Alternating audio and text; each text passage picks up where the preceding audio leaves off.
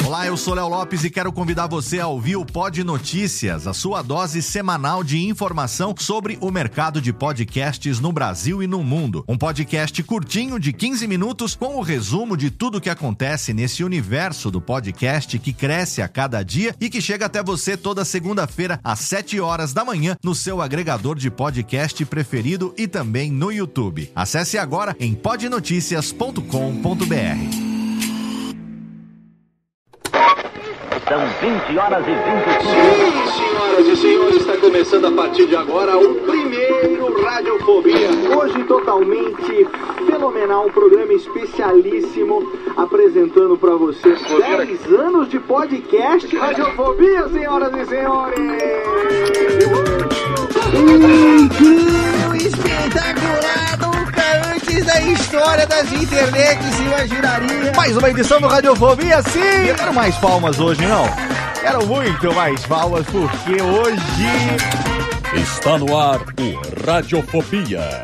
Há mais de 10 anos, trazendo pro podcast o melhor clima do rádio ao vivo.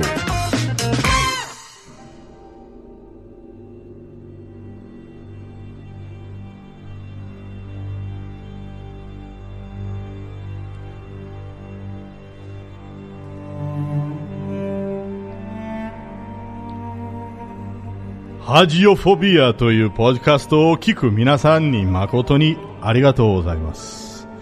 俺の名はレオだ。今日は、プレイステーション4のゲームについて、ゴーストオフツシーマのポッドキャストを録音するものでござる。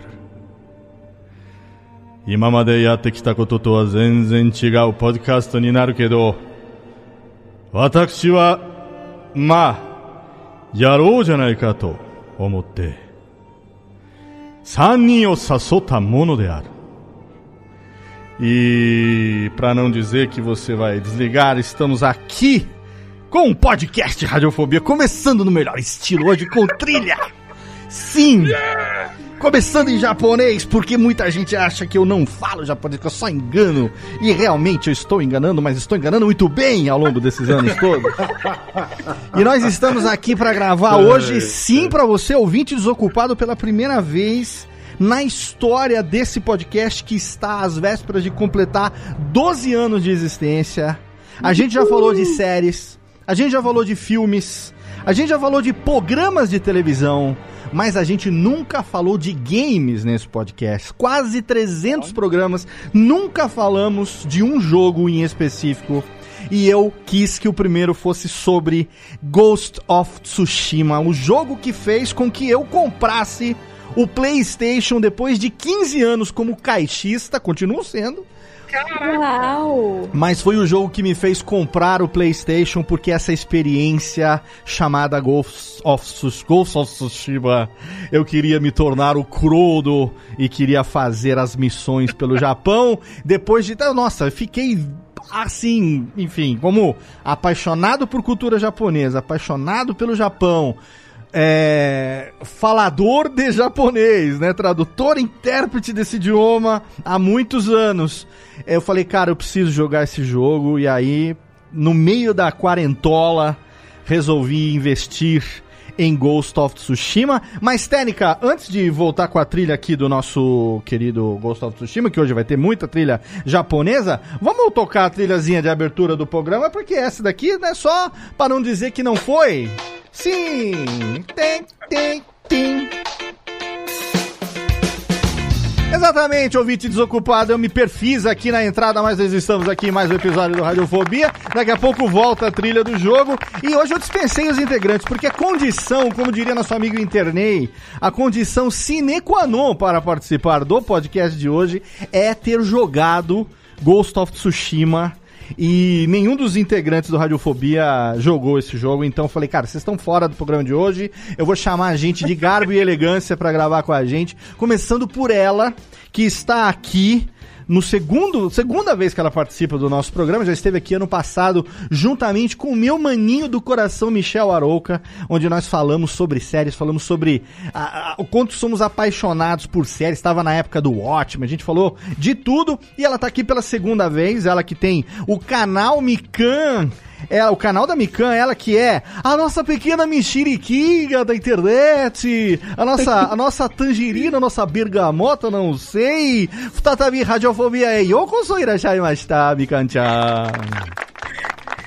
この番組はご覧のスポンサーの提供でお送りします。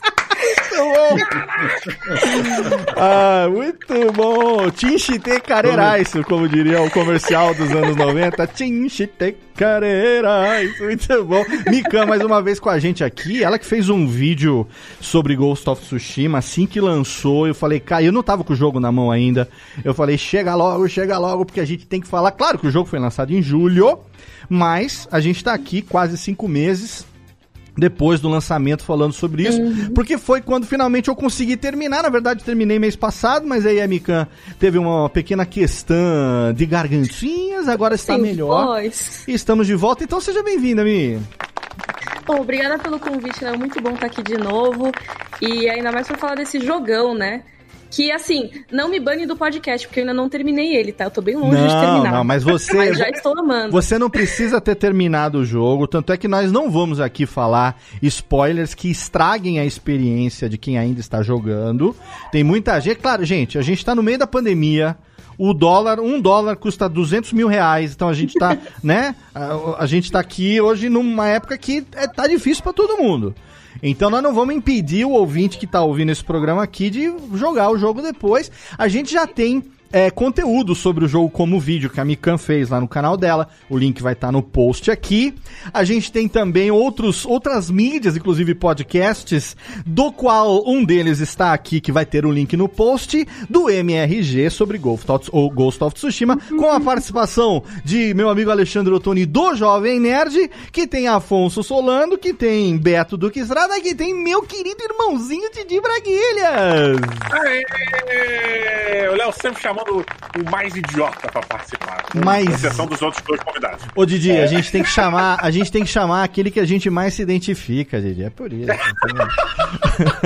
você sabe, você, você que é meu capanheiro de grandes momentos, você sabe que nós nos identificamos com essa questão. É. Cara, eu vou te falar uma parada que eu achei esplendoroso ou esplendorosa. Hum. Você, eu acho que eu nunca na minha vida presenciei duas pessoas conversando em japonês. Sério? E foi a primeira vez e parecia que vocês estavam cantando. Quando? Agora! Ah, na abertura Agora, do vocês. programa? Ah, é? Agora que começaram a falar. a gente nem tava conversando, eu tava zoando É. um negócio que fala antes dos animes. Ela fala, ah, é, é, na verdade, na verdade eu dei as boas-vindas pra Mikan, eu falei, seja bem-vinda à sua segunda participação na Radiofobia, e ela fez a brincadeirinha que é aquele negócio do, do início dos animes lá no... no- É, o esse, a- esse, agradecimento aos patrocinadores. é, esse programa tem o oferecimento de, aí vem os patrocinadores, assim. Mas... Mas, dizendo então que se eu tivesse falado qualquer coisa fingindo que seja japonês, vocês iam revidar. Vocês iam aceitar. a- eu, eu não ia aceitar porque eu saberia que você estaria falando errado, mas eu me calaria em nome de você se perfazer na abertura do programa. Eu mentiria por você, como já fiz outras vezes. Eu continuaria sendo o seu brother. O Didi falou japonês, né, Mikan? Falou, falou. Aí embaixo da mesa tá aquele pezinho de. aquele pezinho de Didi, assim, ó. Sim, sim, claro. Claro, Não, claro. mas foi lindo, tá? Na minha cabeça foi uma conversa incrível, super profunda, sobre algum mistério da vida, algum segredo desse que você só descobre. descobre E tem a gente vai ter- com outra cultura. E a gente tem ouvintes do Japão aqui, como o Carlinhos Vilaronga, uma galera legal que tem no Japão. O segundo país eh, de maior número de downloads depois do Brasil do Radiofobia é o Japão. Ai, que legal. Olha, É, no- nas nossas estatísticas, em primeiro lugar Brasil, em segundo lugar é o Japão, depois Estados Unidos e tal, mas em segundo lugar é o Japão. A gente tem muito ouvinte lá no Japão. Então aí depois eu quero que os ouvintes deixem o comentário, seja no podcast, seja no YouTube ou na Twitch, onde esse vídeo vai estar disponibilizado, esse podcast vai estar disponibilizado, pra dizerem o que eu falei na abertura do programa e falarem se eu embromei, fiz um embromations, né? Ou se realmente eu fiz uma apresentação ali em linguagem rebuscada, porque afinal de contas estamos falando de Ghost of Tsushima. Mas temos o terceiro convidado desse programa aqui de hoje, que também é um brother que estava esperando eu terminar o jogo para que daqui a algum, em muito pouco tempo agora, nós possamos jogar o modo multiplayer de Ghost of Tsushima. Ele que praticamente é sócio aqui do Radiofobia, já participou inúmeras vezes. É só você jogar a Radiofobia Brunão que você vai saber ver quantas vezes ele esteve com a gente aqui. É, E aí, Bruneira? obrigado pelo convite mais uma vez. Estava ansioso para a gente gravar sobre esse jogo maravilhoso e o máximo de cultura japonesa que eu tenho foi ter visto todos os episódios de Jaspion Changeman, Spectreman e Jiraiya. Talvez. Oh, Não, mentira. Spectra, muita coisa, Spectra mas- Man entrega muita Man. idade, hein? Spectra Man entrega muita idade, viu, Brunão? É, Lion Man, Dádiva dos Ninjas.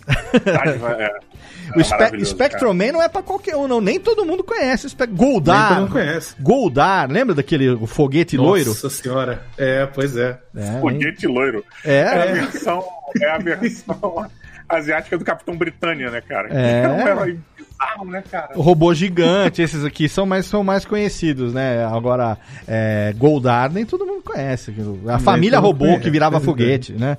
É, tem umas coisas assim de tokusatsu. Mas o Brunão, quase todo Radiofobia que a gente faz sobre Star Wars, ele tá aqui com a gente, já é sócio. Mais uma vez, seja bem-vindo, Brunão. Tamo É junto. isso aí, ó. Tamo aí. Muito tamo bem. junto. Estamos aqui Tamo- pra falar de Porra, radiofobia do braço, hein? Exato. não tá. Não vai fazer que nem a minha tatuagem que tem um microfone, uma fita cassete e um feed. Hoje em dia já não vai precisar mais de feed pra fazer o podcast. Vai Aí tatuar o ficar- Spotify. É, não, não.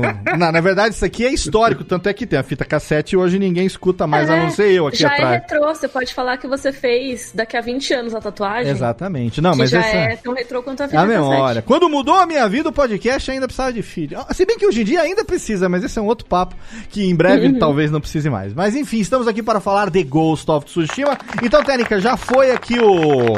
O Tchananã, agora bota de novo. a- Não, não, não. Agora sobe de novo, né?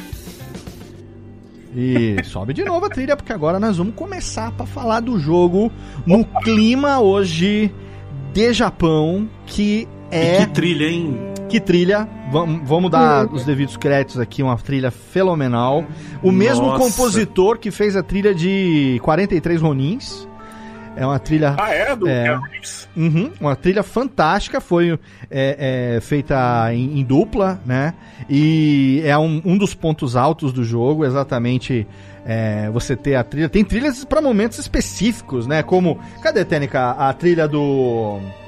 Cadê aquela? Aquela do momento do, do Raikou lá, essa aqui, ó.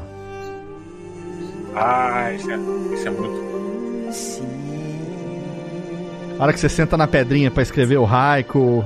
E aí, O poema, né? O poema. Do Melhor né? momento, melhor momento. É, E aí qualquer coisa que você escolha, você vai ganhar uma bandana daquele lugar, mas não importa.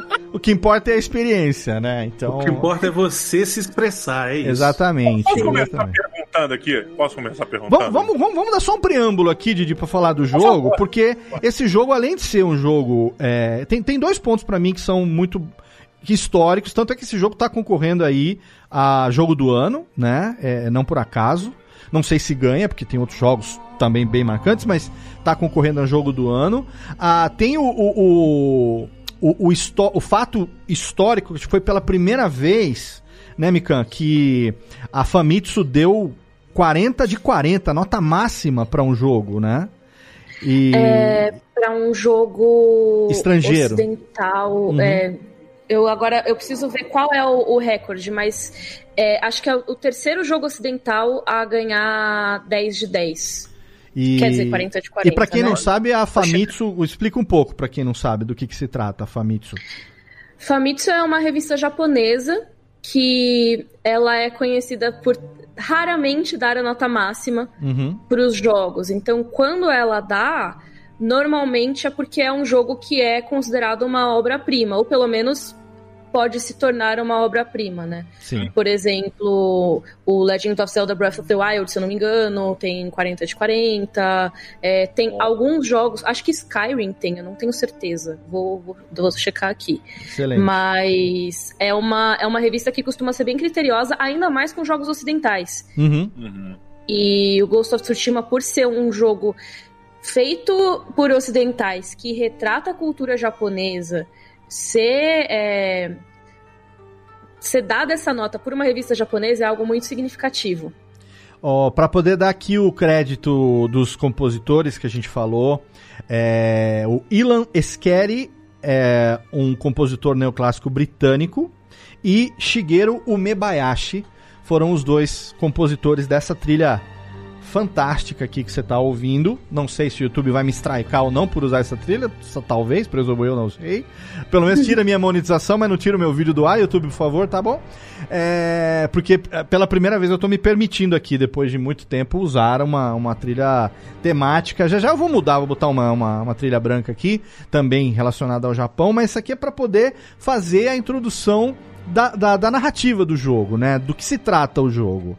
Tsushima, para quem não sabe, é uma ilha real que existe a, a, sudoeste do Japão, então lá embaixo, né, perto de Kyushu, entre o arquipélago japonês e o continente. É, mais próxima aí de pa países como a Coreia, por exemplo, bem, bem perto ali, você tem essa ilha de Tsushima. Olha o mapa do Japão, você vai ver que a ilha de Tsushima está lá, bem pequena comparada com o arquipélago do Japão. Mas se você comparar aqui o arquipélago japonês todinho, ele em área equivale a mais ou menos o estado de São Paulo, então você vai ter aí que Tsushima, a ilha toda de Tsushima, ela é equivalente a uma, sei lá, uma região metropolitana é, de uma cidade grande como Campinas, por exemplo, né? A ilha toda, né, em termos de área. Então, até se justifica no jogo você ter essa, essa distância curta, digamos assim, entre o ponto é, meridional e o ponto setentrional, né, o ponto sul, mais sul e mais ao norte da ilha, porque realmente em termos de área não é uma ilha muito grande, né? Ela é separada do continente principal do Japão e é, o jogo se passa em 1274, aonde realmente aconteceu a invasão mongol no Japão na época.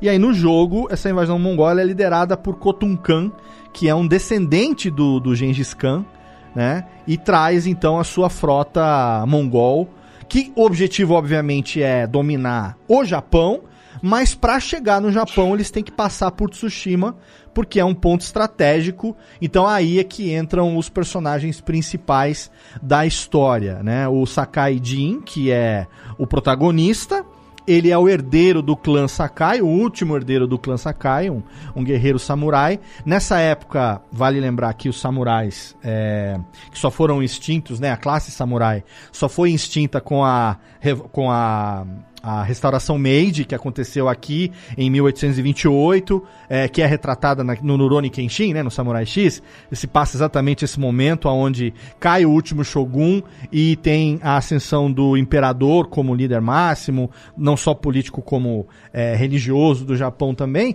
1274 é Japão feudal, é a Idade Média, né? Então você tem ali o Lord Shimura, que é o tio do Sakai Jin, que ele é o Dito de Tsushima, ou seja, ele é o, o, o, o representante do Shogun, ele é o, o governante né, da, da, da, ilha de Tsushima. E uh, tio, é, obviamente pelo sobrenome a gente sabe que ele é tio por parte de mãe, porque senão ele chamaria Sakai também, né? Então uhum. isso eu até fiquei no jogo e falei, mas é tio? Sim, é Shimura porque é tio por parte da mãe dele, né? Se fosse irmão mais velho do pai ou irmão mais novo do pai, ele seria Sakai e seria ele o herdeiro do, do clã Sakai e não, e não o Jin, né? Porque o sobrenome se passa de pai para filho, né? É, e a história é sobre isso, né? Tem uma batalha exatamente nessa invasão uma batalha que acontece é, é, na praia, né? Acontece ali numa como é que chamava ali mesmo a praia? Deixa eu. Cadê a pauta aqui, técnica? Era, era Bahia. É, Bahia de Azamo, né? Bahia, exato. Não, chamava tutorial, chama. Tutorial. Bahia de tutorial. Na Bahia de tutorial, exatamente. e, a... e, deixamos registrado que é um excelente tutorial. Cara. Excelente, é, excelente. O tutorial é excelente. Mas nessa, nessa batalha, praticamente a maioria dos, dos samurais é, é, acabam morrendo o Jin, ele ele sobrevive, é resgatado é, por uma personagem que vai acabar acompanhando ele até o final do jogo, que é uma ladra, a Yuna. Uhum. E ali tem os personagens que vão fazer parte da história, como o Taka, que é o irmão da Yuna, que é um ferreiro, que depois que salvam ele, ele acaba fazendo ali um, um gancho, né, um grapple, ali, grapple, né, que é um gancho que é, permite que o Sakai acabe alcançando lugares mais, mais distantes. Aí parte da história tem uma senhora que é líder de um clã Adachi, é, cuja família foi assassinada, tem uma, um plot por trás disso. Tem o mestre dele, que é o mestre de arco e flecha, de Kyudo, né? Que é o caminho do arco, que é o Sensei Ishikawa. Tem o Kendi, que é o vendedor de saque, meio vigarista, que fica ali fazendo a, a, a sacanagemzinha e tal. Um monge guerreiro, né? O Norio, que também tem um papel e uma história muito legal.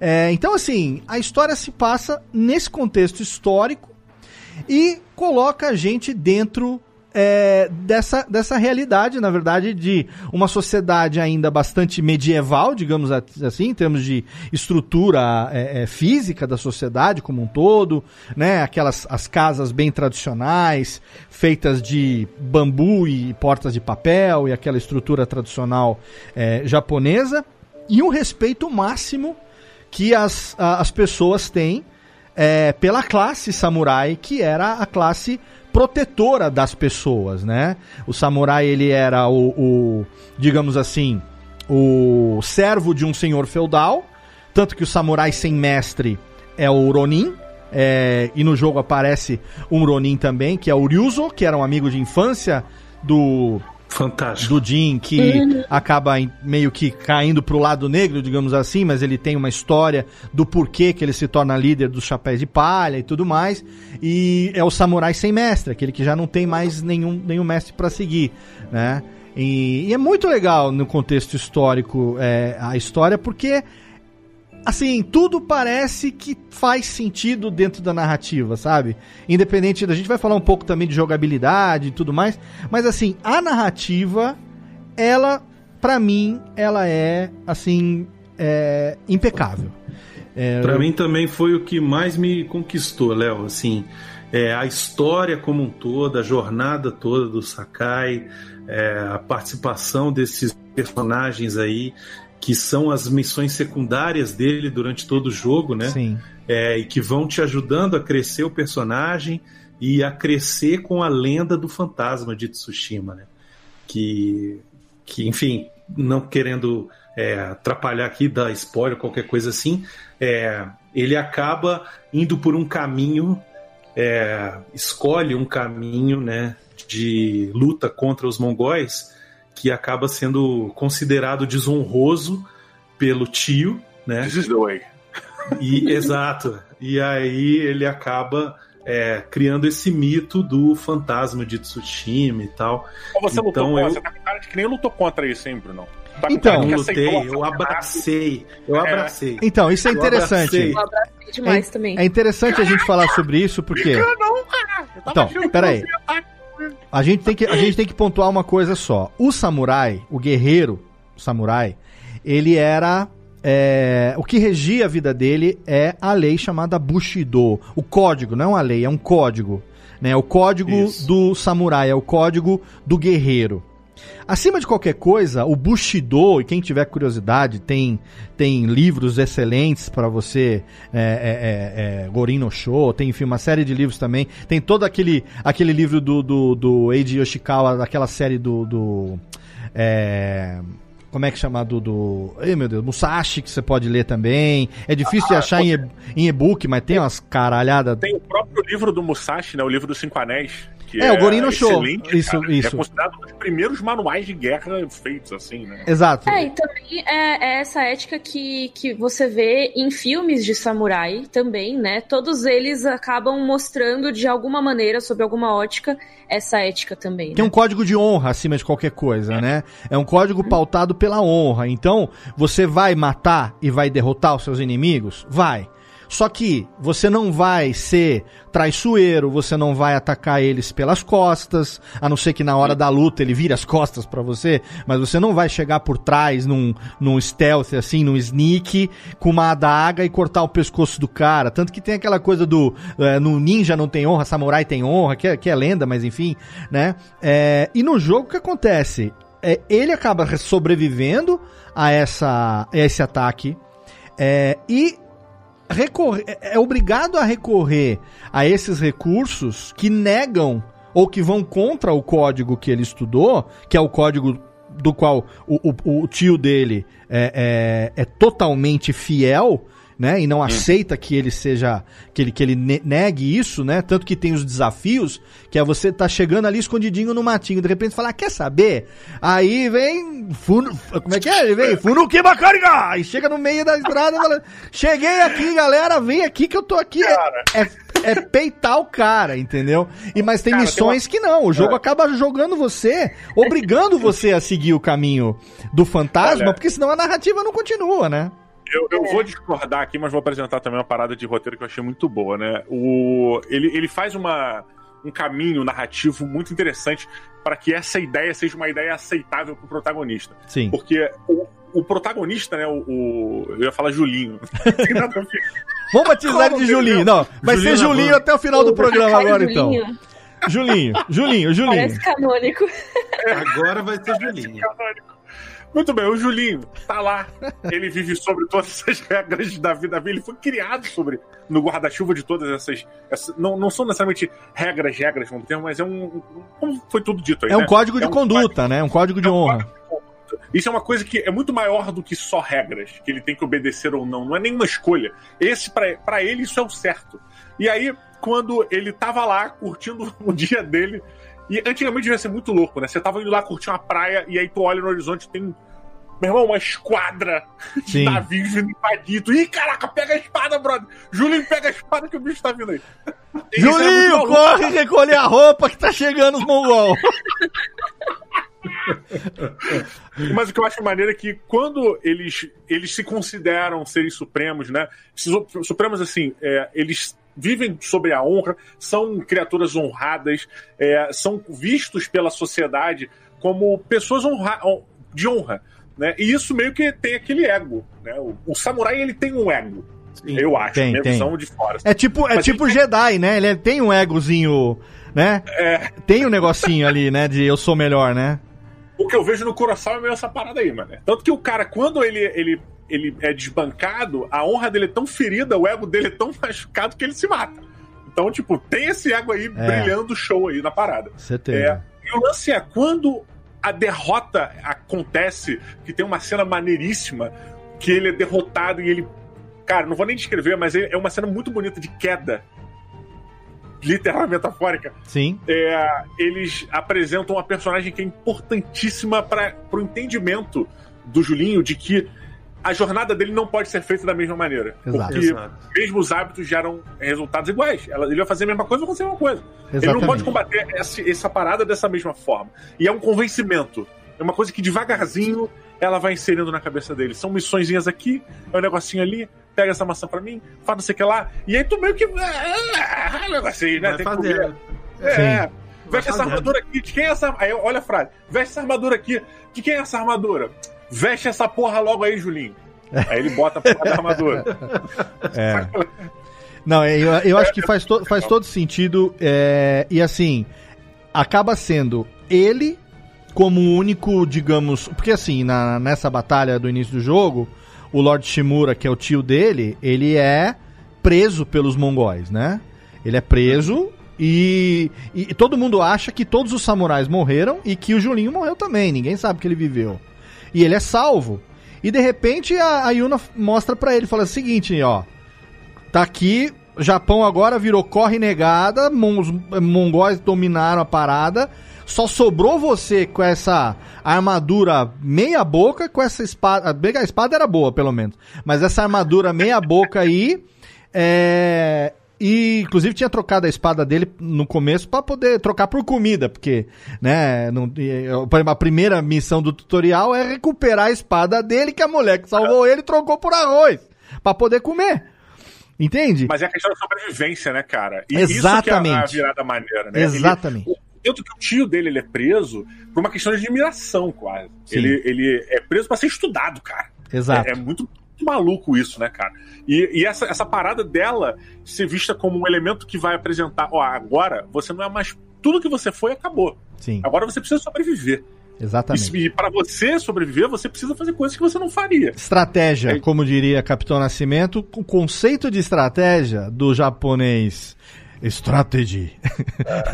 no Mas japonês, que como é eu, que diferente de vocês, dos assassinos baixos, é, as pessoas sem honra, eu, eu lutei até o limite do aceitável na jogabilidade. Como samurai. contra- como samurai. Eu só tinha, eu não, eu não aceitava as trocas de armadura de maneira tradicional, tanto que quando eu deixei minha armadura que- quebrada, eu fui pra roupa do viajante, Sim. do andarilho. E fiquei com ela durante muito tempo. Até que aquela a, a nossa amiga, né, amiga do nosso tio do clã, é, que teve a família toda assassinada, o caraca, ela me entregou. Lady Eu Oi? Masako Adachi, do clã Adachi, né? Lady a senhora Masako. Verdade. E ela me, me deu, e ela falou: olha, use isso. Era do meu filho. Agora é, sabe? Que Que era do filho. E aí eu sim, eu falei: tá, agora eu, Diogo, me sinto hábil e agora eu posso usar. A primeira comecei a armadura é, que, que ele ganha, assim, é, digamos, honradamente, é quando ele ajuda ela e ela dá a armadura que seria do filho dela, porque os dois filhos dela morreram também na mesma batalha que ele, afinal, todos os samurais foram pra aquela batalha, né? Mas, ô Didi, assim, chegou uma hora que as próprias missões obrigavam você a fazer a coisa no stealth, porque, tipo, as missões de resgate de reféns, por exemplo, você- tinha que fazer na surdina, porque senão você não tinha como resgatar os caras, entendeu? Pois é, cara, eu vou te dizer uma parada, tá? É, isso foi um, um ponto de discussão nosso bem intenso, porque todas as pessoas que aceitaram o assassinato como uma forma de luta ficaram se sentindo mal, tá? Brunão, Mikan, Léo, tá? Entrei na fila aí. A culpa, ela corrói não só o corpo, mas a alma. Então não adianta morrer. Quando você morre, a culpa continua lá. Eu não me Tá. senti culpada, não. Olha aí. Então tudo bem. Desculpa se eu. Mas, mas Brincadeira, brincadeira. O jogo, ele, o jogo ele te faz você pensar, né? claro. Quando, inclusive, acho que tem um momento, logo depois que você começa a aprender a fazer os assassinatos, é, eu acho que isso deve variar de acordo com cada jogo, porque foi, no meu caso, num, numa, num acampamento mongol aleatório, assim, que eu decidi dar aquele stealth kill por cima. Então Uhum. você salta da pedra pra matar o cara, aperta, acho que é triângulo, né? Sim. É, e pula da pedra. E nesse momento deu o flashback do, do tio dele. Ah, você nunca deve atacar ninguém pelas costas. Sim. Eu acho que esse momento acontece pra todo mundo, só que ele varia de local. Assim, deve ser a primeira vez que fora de uma missão obrigatória você decide assassinar um- alguém. É pra fazer você se sentir mal mesmo, né? E é muito marcante, né, cara? Eu lembro que quando. Porque eu, eu sem querer entrei nesse combinho, né? Eu fui exatamente isso. Eu tava em cima de um telhado, apertei um botão sem querer e ele pulou e matou o cara. Eu desliguei o Playstation. sem zoar, desliguei o Playstation. Na hora. Eu tirei o Playstation da tomada com o pé. Eu... Tirei. Falei, não, não vou aceitar essa mancha no meu currículo. Mas Ah, olha, esse- a discussão que a gente teve muito é porque, sim, o jogo ele te bota. é, diz- ele diz pra você de todas as formas que você precisa fazer. Que você Sim. precisa assassinar. Faz parte tanto do lore quanto da jogabilidade. Não, faz tá? parte do É. próprio nome do jogo, né? Então, Exatamente. Exatamente. Meu, em, em minha defesa, tá? Em defesa da honra samurai. É, o... Mas você, na verdade, não, quando você vai fazer o stealth, você não pode alertar a vila. Então o que, que eu fazia para não assassinar as pessoas? Eu chegava em stealth até a frente dela. Quando ela tava de frente pra mim, eu esperava ela ficar amarela, me ver. Ela, ei! E eu dava uma espadada e matava. Então eu não assassinava. A pessoa me via, quando ela me via, eu sacava a espada e, ah! e matava. Então não dei nenhum kill, não dei um silent kill, nada. Eu andava stealth sim. Mas quando eu chegava na frente do inimigo, eu lutava com ele. Tudo bem que eu já tava preparado ele não, mas. É. Mas É, sei bem. lá, o, o- o jogo ele, ele tem esse propósito de fazer você é, aceitar o lance do Ghost, né? Porque o próprio, o próprio dilema ao decorrer do jogo é esse: de você decidir que você é o fantasma, né? E, e isso é um, o, o turning point ali, é o ponto de virada da história, né? uhum. É, eu, eu As acho. reflexões dele né, do- na banheira são também muito. muitas vezes. Você escolhe né, o que ele pensa. Sim. É, o que é engraçado, você tá vendo um cara pelado. É, E aí, Pensando. pensar na mãe, pensar na mãe, então olha lá, pensar na minha mãe.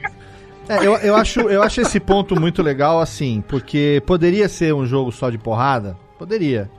Mas, é, para quem já leu um pouco sobre Bushido, sobre código é, e, e, o estilo de vida do samurai, e até aquele filme lá do, do, do, do, do Tio Cruz, lá, O Último Samurai, ele mostra um pouco disso, né, na, na, na, na, história, na vida do último samurai, que é interpretado lá pelo Ken Watanabe, tem a vila dele e tal. É, o samurai era um guerreiro, mas parte da, da, da, da, da rotina dele envolvia atividades de elevação espiritual como desenvolvimento uhum. de artes, como caligrafia, cerimônia do chá, ikebana, né, apreciação do belo. Então, a, a, o caminho do samurai era um caminho de equilíbrio e paz.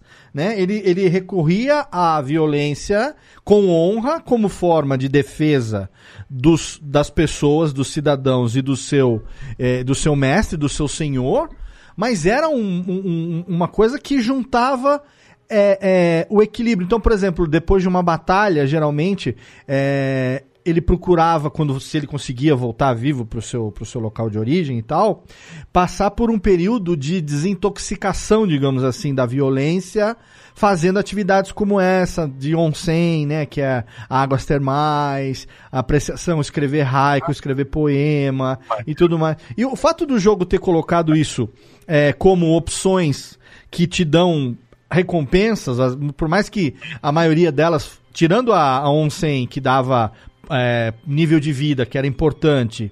E o. Tre... banho? O banho, é, um, isso, ah. nas águas termais. E o corte do bambu rápido que te dava ponto de. de como é que fala? De, de foco, né? Que era importante você juntar esses dois. É, os outros todos, mesmo da, o do Inari, da Raposinha, que dava espaço para colocar o medalhão. Os templos shintoístas davam medalhões que na verdade você só precisava de três ou quatro ali para melhorar alguma coisa. O resto, sabe, tipo, peguei um ou dois, eu vi que era bom aquilo lá, peguei todos os outros do jogo, mas nunca cheguei a trocar, entendeu? Fui usando o mesmo até o final. Mas a experiência é legal de você, sabe? Ah, eu tô nessa região nova. Então, quantos templos de Inari tem aqui em volta? Aonde estão os totens? Por exemplo, as, a, as katanas é, de totem. É tudo. É tudo cosmético, né? Só é, muda a cor. É. Estético. Sim, Nenhuma cara. muda o poder da espada. Essa espada pega fogo. Não, o negócio de pegar fogo é uma missão onde você aprende uma técnica, é outra história. Né? Mas te dá a opção, por exemplo, de fazer isso que o Didi fez, de tentar é, entrar no mundinho, porque ele é muito imersivo o jogo, e você escolher fazer isso. Ah, é um saco, que nem o Beto falou lá no MRG. Falava o negócio do, da, do, do Raico, xuxi. O Beto, porra, essa coisa chata pra caralho, não sei o quê. Pô, mas Nossa, é legal você achar. Eu achei a melhor coisa do jogo. Eu acho que é muito mas legal, é entendeu? conhecimento, gente. Isso que eu, eu, queria frisar, por isso que eu tenho que interromper rapidinho, Léo. É, é, muito. Esse jogo é, é, ele realmente é uma obra de arte por diversos motivos, e eu acho que o ponto principal é a narrativa e a ambientação. É, só que para você poder se banhar, né, aproveitando aí a referência, é, se banhar nessas águas é, artísticas e maravilhosas, é preciso de conhecimento.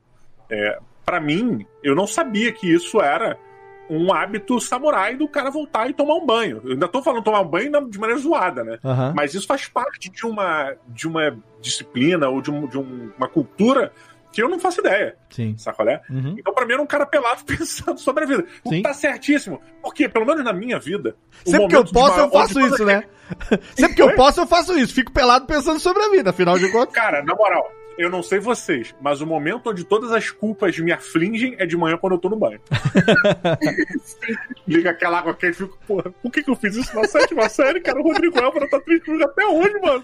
Por que, que eu falei aquilo?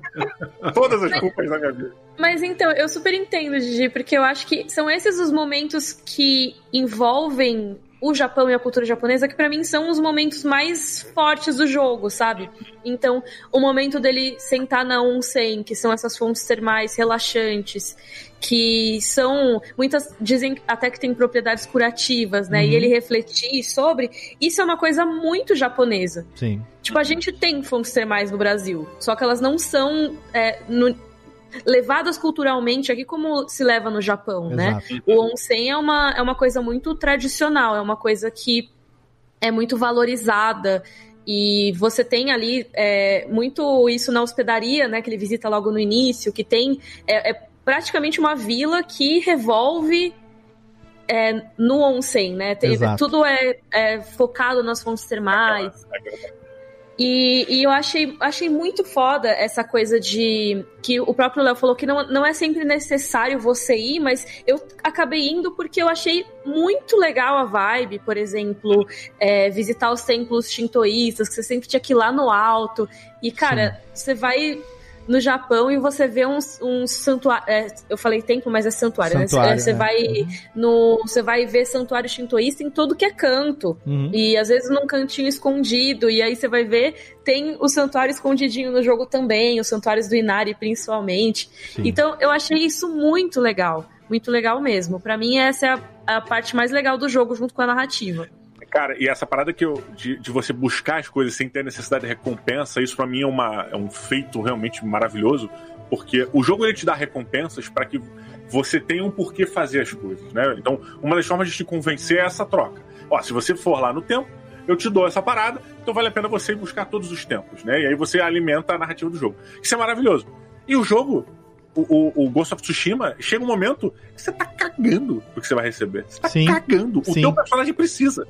Ele precisa porque ele precisa, cara. Sim. Porque ele tem que ir pra lá, porque ele fez aquilo lá, agora tem que ir pra lá. E uma coisa que eu achei muito maneiro é que o entendimento dessa- dessas águas curativas que eles falam no, no jogo mesmo, eles comentam sobre a possibilidade de curar as feridas e tal. Sim. É, não é só um curar as feridas da, do corpo, Da necessariamente. alma também, né? É, exatamente. A própria maneira dele, dele parar, refletir sobre tudo que ele fez, sobre o que ele tá fazendo.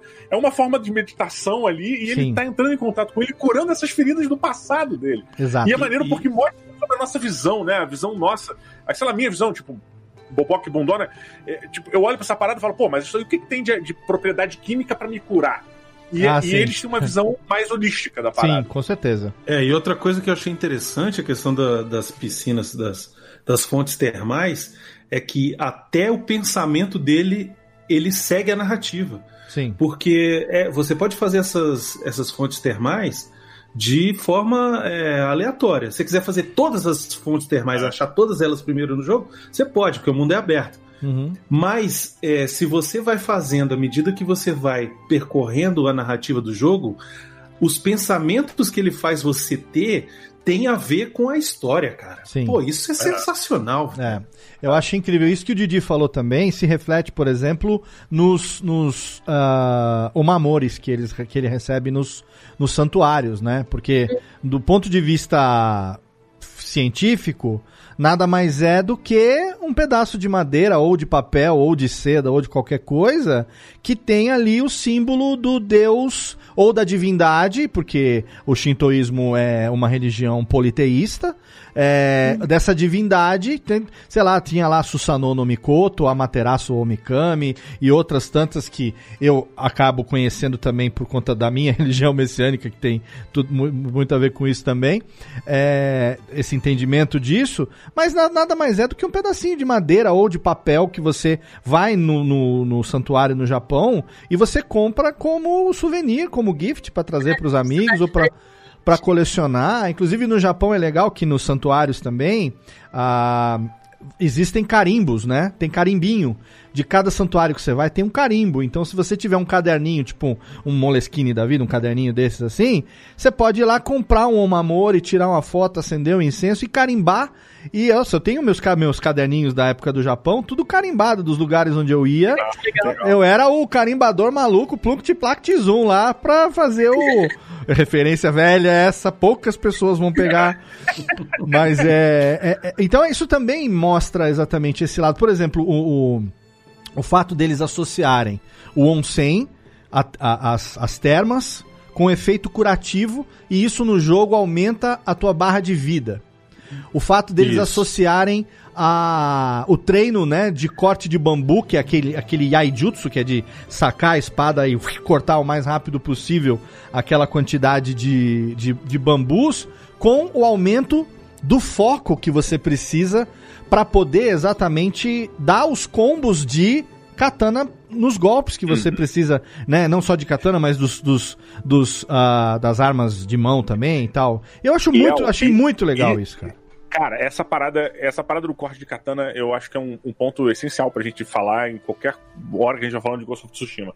Porque é, o Ghost of Tsushima é um jogo que foge meio que a regra de combate que a gente entendeu hoje em dia no videogame. Sim. Que é você trava o inimigo e aí a sua visão, a sua câmera fica centrada no inimigo e você fica é, retalhando o controle pra trabalhar o cara. Exato. É, no Ghost of Tsushima, quando você começa a jogar, é muito esquisito, porque o seu controle não trava em ninguém. Exato. E tu fala, cara, tá errado. Eu entrava em, em configurações, procurava qual é o botão do lock. Não tem. Entrava na internet, qual é o botão? Não tem. Não Uhum. tem, não tem. E aí eu falei, cara, que inferno, que jogabilidade bosta. E tu fica revoltado, porque eu sou milênio, né? E aí, beleza. Show. Você, você só não tempo, lembrava cara. que na vida não tem Loki, né? Na, na vida é assim. né? Ainda mais o Diogo, porra. tá, tá pensando, tá pensando que eu sou Conhece O Diogo Loki? sabe que ele não tem Loki nenhum. Tá pensando que eu sou Loki, porra? Mas, cara, uma parada que eu achei maneira, que é essa, essa, esse cortar o bambu, ter- a- além de ter a ver com o lore, né, e a- o aumento que dá no ganho do personagem, tem um treinamento, o seu treinamento de habilidade. Sim. Ele treina o jogador, não o boneco, não o Exato, personagem. exato. Ele tá te treinando porque é um puta desafio difícil, cara. É. Cara, tu tem que ser rápido, tu tem que combinar, blá, blá. E as sequências dos botões são sequências que não são intuitivas de você fazer com a mão. E, É cara, difícil, é complicado. cara. Sim. É muito difícil, mas é essencial, acho eu, porque isso tá te preparando pros grandes combates, grandes momentos que você vai dominar massas Então. em combate. É meio que Musashi quando ele luta contra os 70 soldados, sabe? qual é? Sim. Essa parada, essa lenda. Cara, é, é, é, é fabuloso como o jogo te entrega isso. Ele nada contra a correnteza. Ele fala, meu irmão, ó, segura a onda, vambora. E tu compra o barulho e você sai se sentindo um samurai. Um Então. espada... Não um samurai, porque você é assassino, né?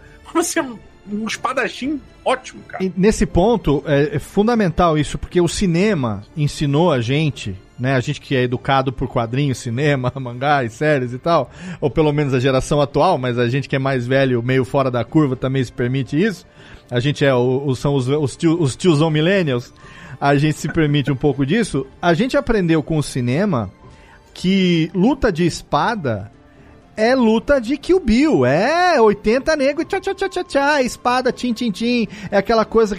E na verdade, se você vê os filmes tradicionais é, de samurais japoneses, a luta de espada é o golpe certeiro o mais rápido possível.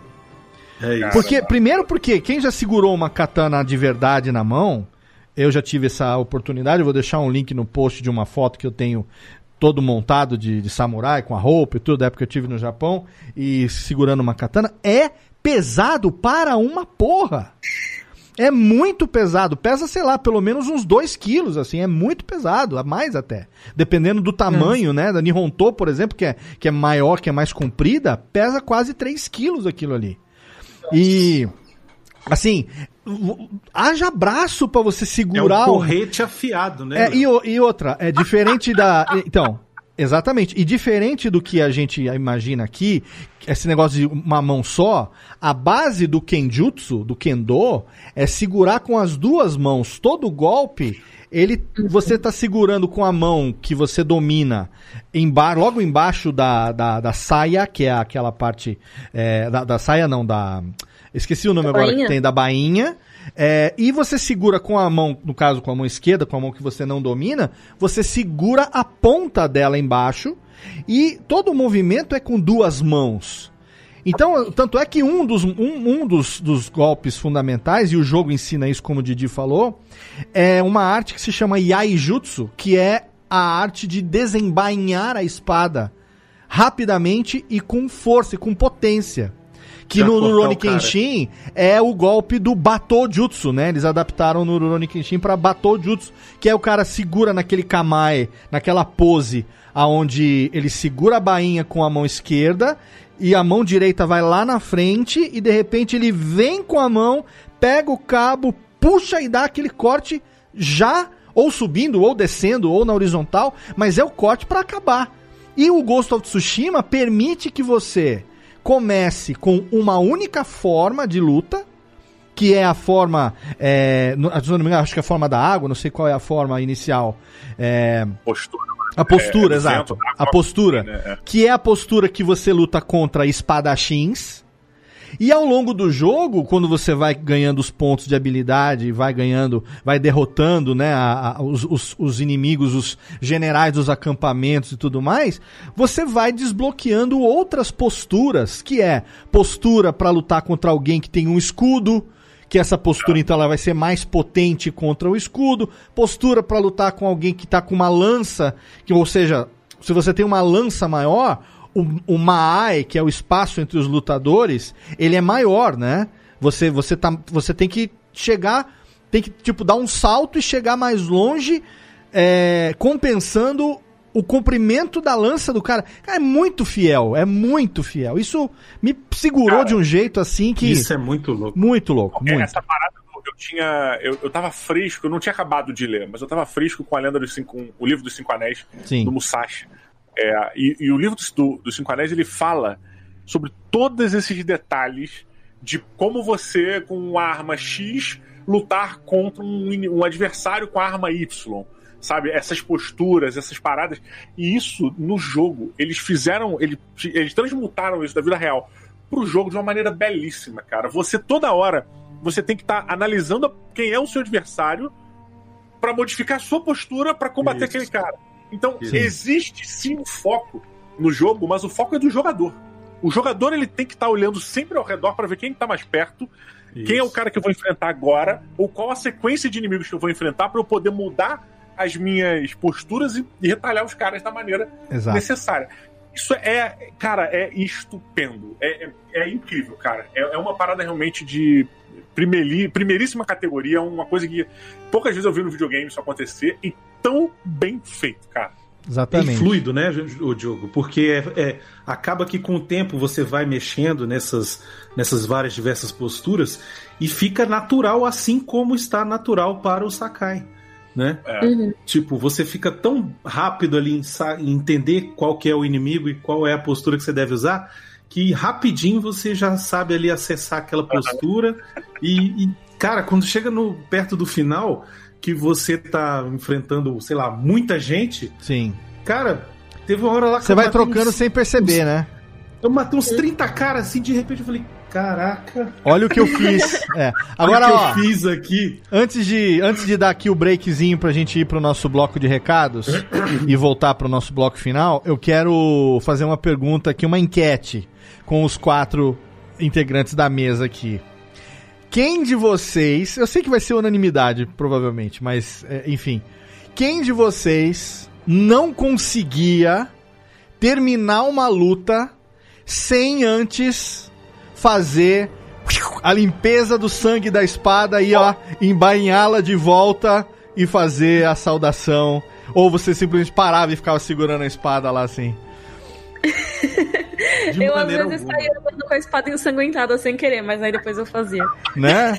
Eu Jogar- sempre limpava. O colocar ali o como é que chama o o touch o touchpad para pro lado esquerdo e aí ele limpava, às vezes ele jogava assim, fazia um chablac assim, jogava no chão, às vezes ele limpava como muitos samurais faziam, é, no meio do cotovelo assim da roupa, né?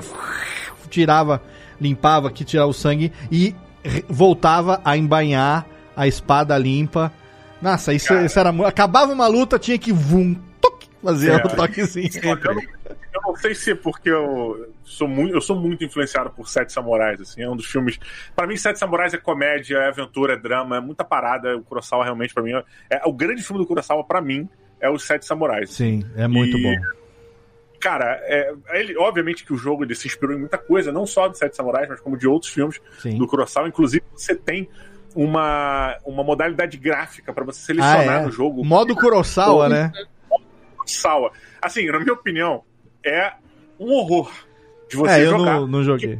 Mata toda a paisagem belíssima. que Nossa, que diga-se de passagem, que gráficos fantásticos. Que trabalho de direção de arte ali, né, cara? Eu acho que o modo Kurosawa, ele é muito legal a ideia, mas é que o jogo, ele, ele é tão excelente nessa direção de arte que, assim, em qualquer outro jogo, o modo Kurosawa seria super um bônus É. da hora, assim. Mas Sim. no caso do Ghost of Tsushima, eu prefiro deixar as cores originais porque elas são muito maravilhosas. Sim.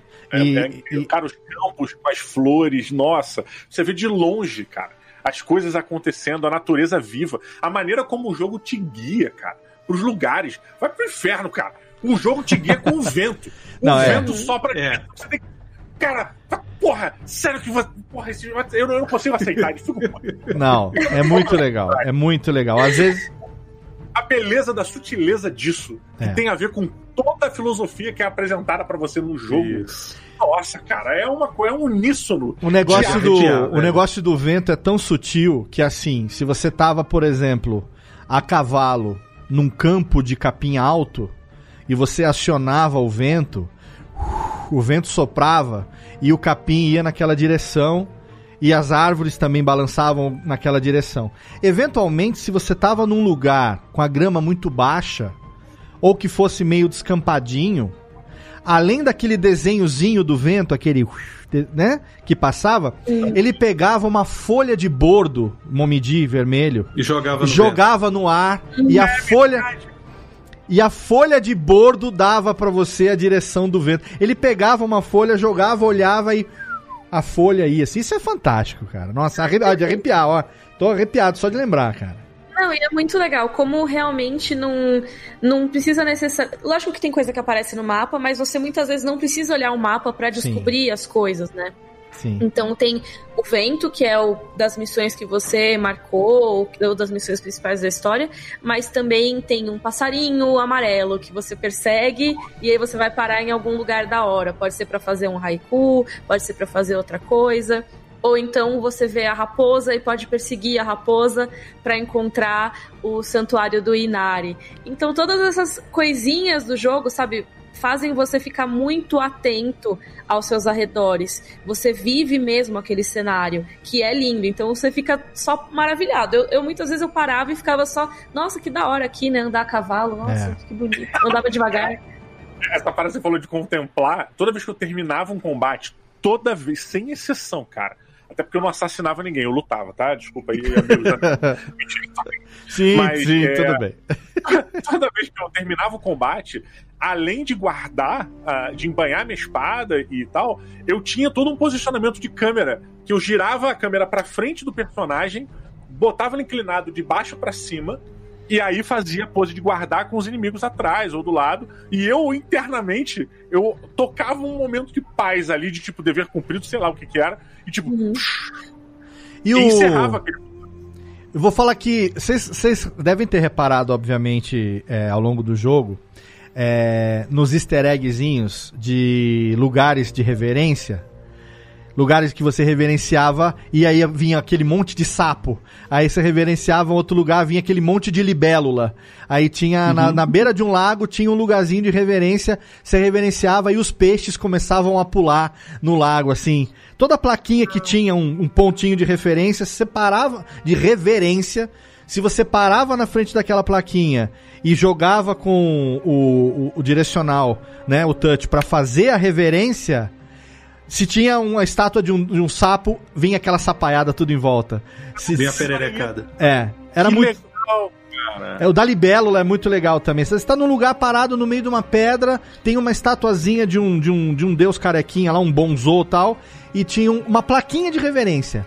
Você para na frente da plaquinha e faz a reverência. Alguma coisa da natureza vai se aproximar de você e, tipo, que reconhecendo que você fez a reverência pra aquele lugar ali, né?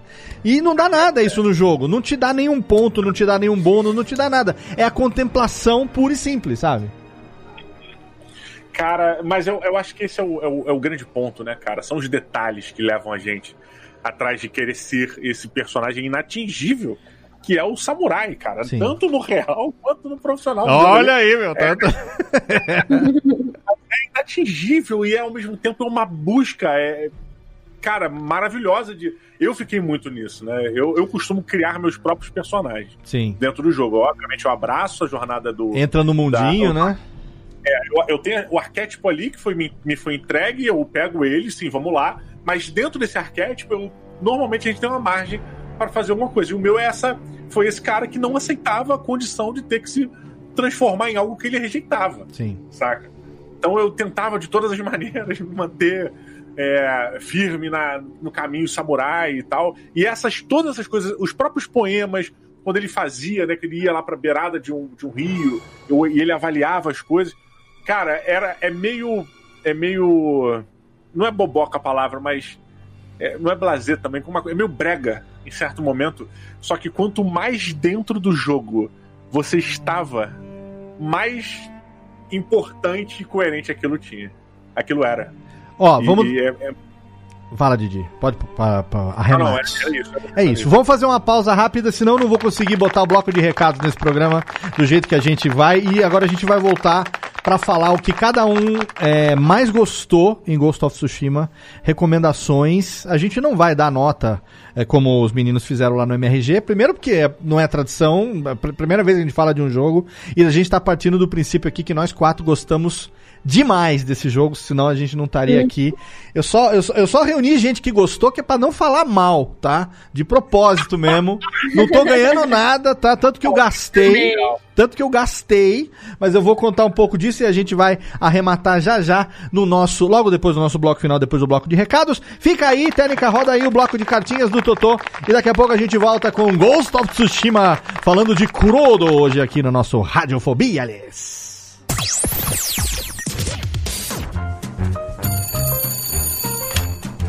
Alô, Alô, é, é da rádio, é? é da Radiofobia, filho. Então, é que sabe que eu mando carta pro programa toda semana, tem uns 10 anos já, mas ninguém nunca leu as minhas cartas, rapaz. Carta, lindo, sério? Em pleno século XXI? E você ouve onde? No gramofone? Mas não tem nenhuma carta por aí, não, é? Ah, eu queria tanto ouvir o meu nome no programa. Tá, e qual é a sua graça? É Ostrogésilo, Ostrogésilo.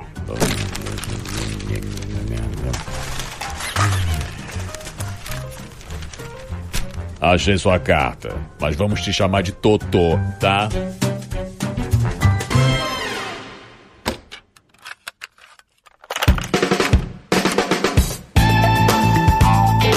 Rapidamente para a sessão de cartinhas do Totô desse hoje, Radiofobia, ó, totalmente gamico, totalmente Ghost of Tsushima. Estamos invadindo o Japão com esse time que adorou esse jogo. Olha, gente, é muito legal se você não jogou ainda. E não é jabá, tá bom? Não estamos ganhando uma puteca de PlayStation, mas a gente tá falando de um jogo que a gente gosta muito e não por acaso o primeiro Radiofobia que a gente fala sobre um jogo desde 2009. Então eu espero que você esteja curtindo aí o papo tanto quanto a gente curtiu conversar. Mas antes de voltar pro programa rapidinho, eu tenho aqui um recado para você do nosso apoiador, o nosso parceiro de hospedagem, HostGator, um condomínio do mais alto garbo e elegância. Temos ali o nosso lugarzinho na internet desde 2010, uma parceria que já vem sendo muito bem sucedida há 10 anos e HostGator tem para você também que acompanha os podcasts da Radiofobia Podcast Network. HostGator te dá até 60% de desconto em várias opções de plano de servidor dedicado, servidor VPS, compartilhado, tem para todos os tamanhos de projeto e também para todos os bolsos, mas pode ter certeza que vale muito a pena, senão nós não estaríamos, eu não estaria com todos os meus projetos hospedados em HostGator desde 2010. Para você poder garantir com desconto é muito fácil, é só você ir no rodapé do nosso site radiofobia.com.br barra podcast. Ali tem um banner da HostGator que você vai clicar ou então dentro da postagem de qualquer episódio tem também ali um super banner da HostGator com o Snap, que é o jacarezinho, o mascote da HostGator. É só você clicar ali e ser direcionado para nossa página de parceiro, aonde você vai assinar o seu plano em HostGator com até 60% de desconto. 10 anos de parceria HostGator Radiofobia. Venha você também para esse condomínio do mais alto luxo que é HostGator. Já tá no ar o episódio número 20 do Radiofobia, exatamente, o nosso podcast para quem gosta de cerveja, publicado a cada duas semanas aqui na Radiofobia Podcast Network.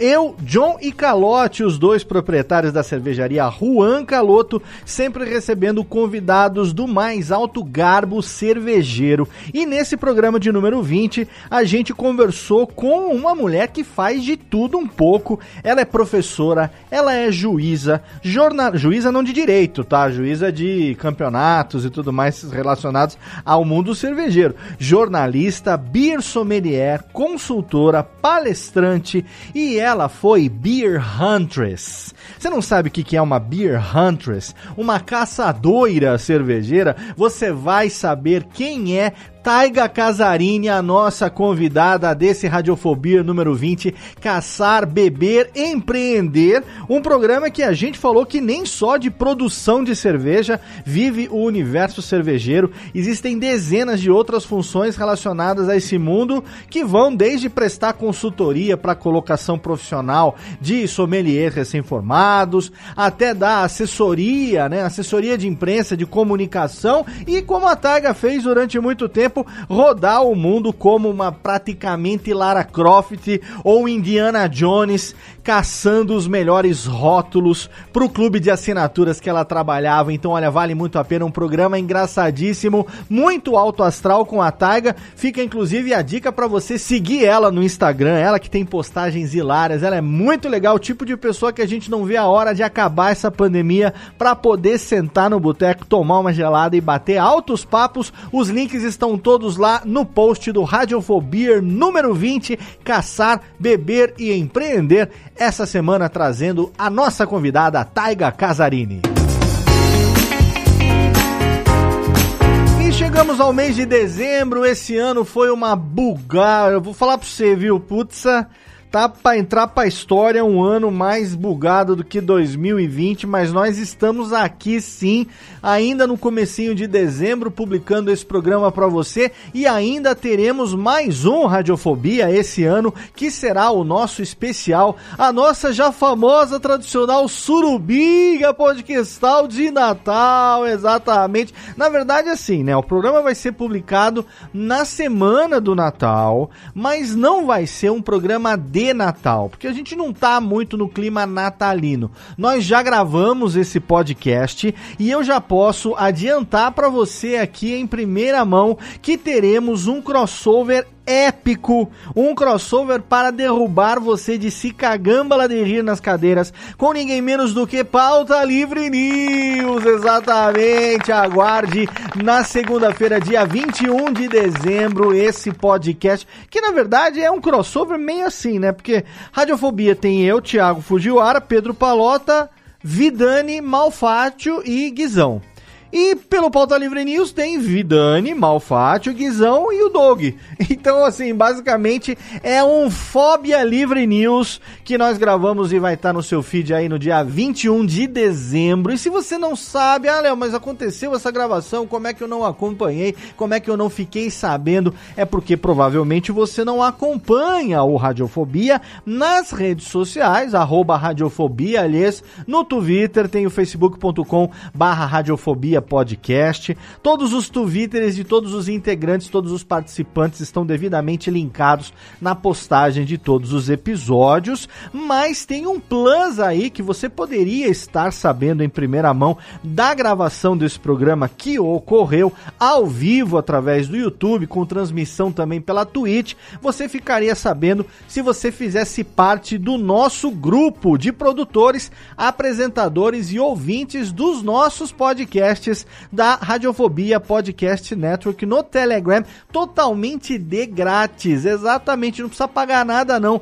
É só você entrar aí t.me barra Radiofobia Network ou então procurar Radiofobia Network no seu Telegram. Você vai entrar aí totalmente de graça e fazer parte desse grupo que já conta com quase 300 participantes. É claro que todos os integrantes do Radiofobia, de todos os podcasts da casa estão lá. Tem amigos queridos queridos aí da internet também, como André Gordirro, Nick Ellis, quem mais tem? Bruno Iago, João Paulo Gomieiro e Henrique Machado do Troca o Disco, Tato e Mauri, os Marechais lá da Rede Geek, muita gente bacana, o Luquinhas tá lá também, tem muita gente legal, é só você entrar agora e participar totalmente de grátis, e aí lá você fica sabendo em primeira mão quando tem gravação, confere as artes dos episódios, como essa arte totalmente fenomenal do programa de hoje, que o nosso querido Gui de la Coleta fez ali, com base no meu briefing, colocando o nosso querido Julinho, ouvindo o próprio Radiofobia. Olha que Inception, hein? O Julinho está ouvindo o seu próprio podcast na arte do canal. Não é muito legal? Não é muito bacana? Então, isso você vai ficar sabendo em primeira mão se você participar do nosso grupo de ouvintes, produtores e apresentadores dos nossos podcasts no Telegram. Agora, técnica, roda a vinhetinha, chama de volta, meus amigos. Eu vou cantar agora para você. Atenção, vamos lá para começar com cantoria nesse episódio totalmente ambientado no Nihon do seu Radiofobia, aliás. Vamos lá então.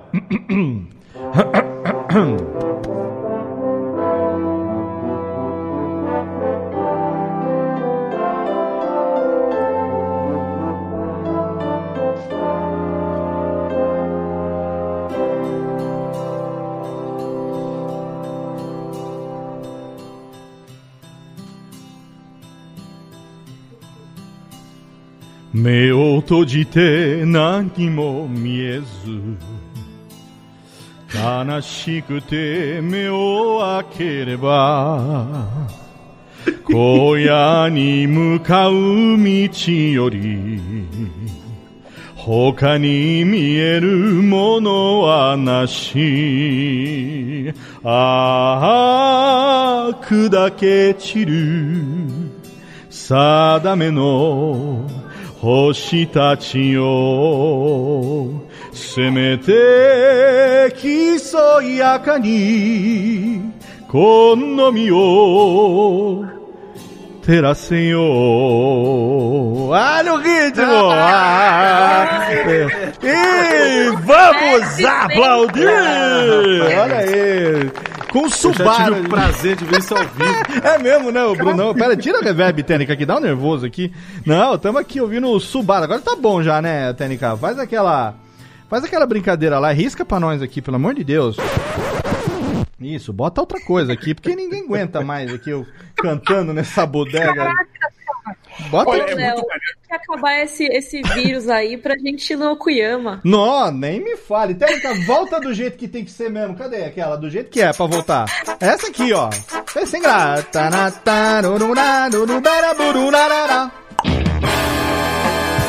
Tagarigararita. Estamos de volta aqui falando de Ghost of Tsushima. Estamos de volta falando hoje sobre o primeiro videogame da história do Radiofobia, quase 12 anos, nunca antes na história desse, nunca antes na história desse podcast, né? a gente tinha falado de qualquer jogo, de qualquer coisa relacionada a videogame, e nós estamos aqui falando exatamente de Ghost of Tsushima, não estamos ganhando nada, a não ser a experiência que esse jogo nos proporcionou, e para isso eu tenho aqui a, a honra de trazer minha querida, a minha tangeriria preferida, minha querida Mikan, também Didi Bragalho e Brunão, lá do Portal Refil. Nosso querido falecido Jurassic Cast. Por onde anda Manuel Calaveira? Saudades daquele maluco. Não sei, ele brigou comigo, então. Ah, então foda-se, Manuel Calaveira. Pô, não faz a menor diferença onde anda, então. E, e, nós estamos aqui transmitindo ao vivo pelo nosso canal. Se você não sabe, o Radiofobia é gravado, mas transmite ao vivo pelos nossos canais lá. Você pode acompanhar no YouTube, na Twitch também, mandar perguntas pela gravação aqui. E como estamos agora com uma galera no set, trocando uma ideia, falando hoje sobre esse que foi é, o jogo que encerra a geração do PlayStation 4, né? O último jogo é, exclusivo de PlayStation antes da chegada do PlayStation 5. No momento da gravação desse programa aqui, eu já terminei Miles Morales, curtinho demais o Mas... jogo. mas no PlayStation 4, tá? Porque eu acabei de comprar o 4, então eu não vou ver o 5 por muito tempo, até porque tem que acabar de pagar o 4 primeiro, em suaves prestações mensais. É, Ah, mas vi- é uma puta jogada que tu fez, Léo. Tu vai ter jogo pra caramba. pra Então, jogar. olha, eu já zerei. Depois de Ghost of Tsushima, eu já zerei ah, o Uncharted ah, A Thief's End, né? O último Uncharted. Já zerei Miles Morales, que chegou essa semana agora, eu matei. Curtinho demais. É muito, muito bonito, mas muito curto. É, agora eu tô jogando o Spider-Man original, aquele que foi o Game of the Year 2018. E já comecei também Horizon Zero Dawn. Estou já aqui com Last of Us 1 e o God of War na fila. Então é isso que você falou, Ó. Didi. Eu peguei o PlayStation 4 exatamente porque é, eu vou ter muito jogo bom ainda pra, pra poder jogar. E, enfim, eu não tenho tanto tempo assim pra jogar quanto eu gostaria. Um- uma das coisas, inclusive, sobre o Ghost of Tsushima que eu falei que a gente não ia falar mal, darararão, mas não é falando mal, mas acho que um defeito do jogo é o fato dele ser curto demais, né? É, tanto que o Didi foi um- um- o cara que me deu uma das dicas de ouro é, desse jogo, que falou assim, Léo, joga devagar, sem pressa, vai fazendo as paradas paralelas, tudo que aparecer, o passarozinho cantou, você vai atrás dele pra ver o que que tá pegando, nem que seja um chapéu no alto de um, de um santuário qualquer, qualquer coisinha que não interessa, só pra você ficar mais tempo jogando, porque ele vai terminar rápido e um pouco antes de chegar no final você já vai estar, sabe, totalmente upgradeado, já, já vai tá, você já vai ter todos os golpes, você vai começar a ganhar ponto de experiência sem ter onde gastar mais. Então, vai de boa, porque o, o fato do jogo ser curto nesse aspecto. Então eu fiz isso. A minha experiência foi bacana porque eu consegui evitar spoilers ao longo de toda. Antes, eu não, não, não vi, não fui atrás de vídeo, não fui atrás de nada. A única coisa que eu tinha visto antes de jogar era o vídeo da Mikan. Que vai ficar o link lá no post pra você que não assistiu ainda. Tem que assinar lá o canal da Mikan no YouTube. Pra você. Também não tem spoiler no vídeo. Não tem spoiler Opa! no vídeo. A técnica aqui é. O, o Diego não acredita, mas a técnica trabalha aqui. Ela tá fazendo tudo ao vivo. Olha aqui. aí. Tempo real aqui, tem os ticlin, tem tudo certinho. Manda um beijo pro. Manda um beijo pro Didi, técnica. Você merece um beijão. Não, manda aquele. Aquele. Não, esse aí é beijo. É o técnica, o beijo da, da- daquele do Bobs. É isso, exatamente. Esse é o beijo. Se você não tá vendo isso ao vivo, você não tá percebendo como o Léo é esquizofrênico fazendo essa parada, Esse é, o cara. beijo esse é o beijo que a gente quer. É Ele isso. Parece, ele parece ventríloco de festa infantil, só que bom. Mas o bom disso é que a maior parte das coisas eu faço com essa mão aqui, ó, que não aparece no vídeo, entendeu? Aí ninguém. Igual ventríloco, cara. É, então, exatamente. É, é a mão direita que não aparece no vídeo. Mas a técnica tá ali. Ela, Rubens e Jorge estão ali. Bate palma, Rubens e Jorge, pra saberem que vocês estão. É, ó, tô com a mão levantada, ó. Os, anões estão batendo palminha ali. Ele Eles ganham.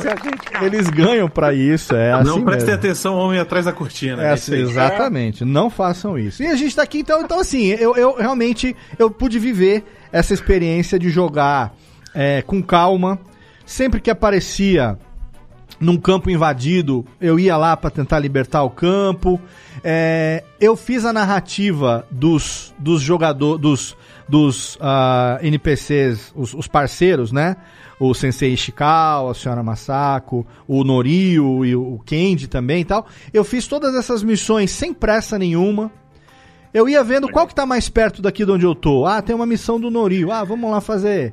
E tal. Era isso que eu ia comentar, cara. Essas missões secundárias desses NPCs, pra mim, fazem aca- acabaram fazendo parte da narrativa da minha história Legal. como Sakai, Legal. sacou? Legal. Por- ó, Sakai, sacou? Porque o que que, o que, que acontecia? Julinho, grande Ao- ao- Julinho. Ao mesmo tempo que o Julinho ia lá fazendo as missões dele, libertando um povoado aqui, salvando uns reféns ali e tal, acabando com as pessoas. é, como é que é? As patrulhas inimigas, como Sim, disse o exato. Didi, que não pode falar o nome aí, mas é, eu ia fazendo, escolhendo algumas das missões desses personagens secundários para ir fazendo. E acaba que você vai se envolvendo nas histórias deles também. Pode chamar né? os, os- os invasores de Bocós. Bocós Os autorizado. bocós, pronto. Os bocós. Os bocós. E aí você vai fazendo as outras missões, e aí tem a Aí, do Ishikawa. Peraí, desculpa, Brunão. Subtítulo do programa: Ghost of Tsushima, Julinho contra os Bocós. Julinho versus Bocós. É isso. Julinho expulsa os Bocós do Mas a, a do Tsushima. Sensei Ishikawa, por exemplo, é uma puta side mission interessante, hein? Muito legal, cara, porque inclusive teve um momento de todo o arco do Ishikawa que eu fiquei duvidando se ele não era um desgraçado mentiroso.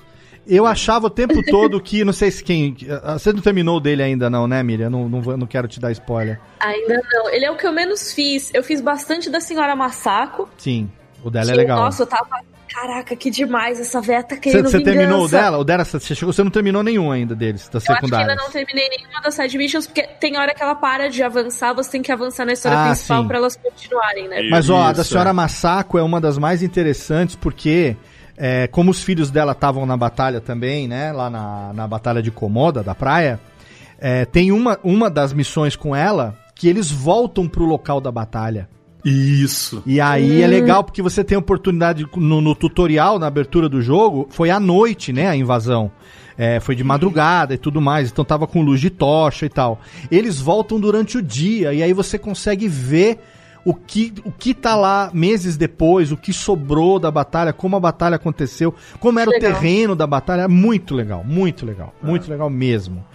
É, mas, ô Brunão, eu acho que isso é importante é, você ter falado, porque assim como o Didi escolheu lutar com honra, e a Miriam escolheu, falou, foda-se a honra, quer é retalhar, você pode também fazer com que essa construção da confiança dos personagens, é, dos, dos coadjuvantes ali nas missões secundárias, faça parte da construção do caráter do Julinho ao longo da narrativa. E isso é muito legal. Por isso que eu peguei a, a, a dica do Didi logo de cara. Eu falei, eu não vou deixar isso pro final. Eu vou Isso. fazer, eu quero, eu quero saborear esse jogo, tudo que ele tiver pra me oferecer. E assim, eu tava ali no vento. Eu tô focado pra ir num determinado lugar. Escutei o passarinho maldito, foda-se o que eu tô fazendo. Cadê o passarinho? Vou atrás Nossa, dele. tudo E aí você chega e fala assim: ah, era um chapéu numa árvore. Não tem problema, eu consegui completar mais 1% do jogo, sei lá, entendeu? Eu Cara, acho isso- essa. Ah, pode falar, Diga. desculpa. Não, não, vá, por favor, né? Por favor. Eu acho muito legal isso, porque ele realmente é um jogo que ele não vai te punir se você desviar do seu caminho. Você É. sempre pode voltar para aquilo depois. Sim. E era era a coisa mais comum eu mudar o meu trajeto, mesmo nas coisas do mapa. Isso sem contar com os passarinhos, as raposas e tudo mais. Mas mesmo os que você colocava para rastrear no mapa, várias vezes eu mudava, porque às vezes eu passava por um vilarejo que eu não conhecia e eles falam: "Ah, porque tem um acampamento ali perto". E aí vai aparecer outro lugar no seu mapa e você pensa: "Ah, é pertinho". Aí você vai lá. Aí depois você vai, ah, é pertinho. Quando você vê, você tá há três horas fazendo missões que não eram relacionadas ao que você tava pensando em fazer no É início. isso mesmo. Mas você se divertiu pra caramba. Eu acho isso muito mágico, sabe? Exato. Cara, eu, pra mim isso é puro mérito de game design, level design, assim, porque você tem um, um ambiente tão vivo, mas o cenário, o mundo é tão vivo, de Tsushima é tão viva que se você ficar parado, coisas vão acontecer. E não é uma coisa que assim, o jogo não vai te jogar um dragão, ah, não tem nada disso. Tudo que acontece ao seu redor é, tem a ver e tem uma ordem social ou uma ordem cultural que é colocada lá. A parada do vento, que a gente já comentou aí. Sim. É, o vento, ele vem numa lenda que o pai dele conta, ou que o Sim. tio dele contou. Quando você não souber para onde ir, pergunte ao vento. Sim. E aí você pergunta pro vento onde vai. E esse é o tutorial do jogo. Pergunta pro vento, porra, o vento te guia.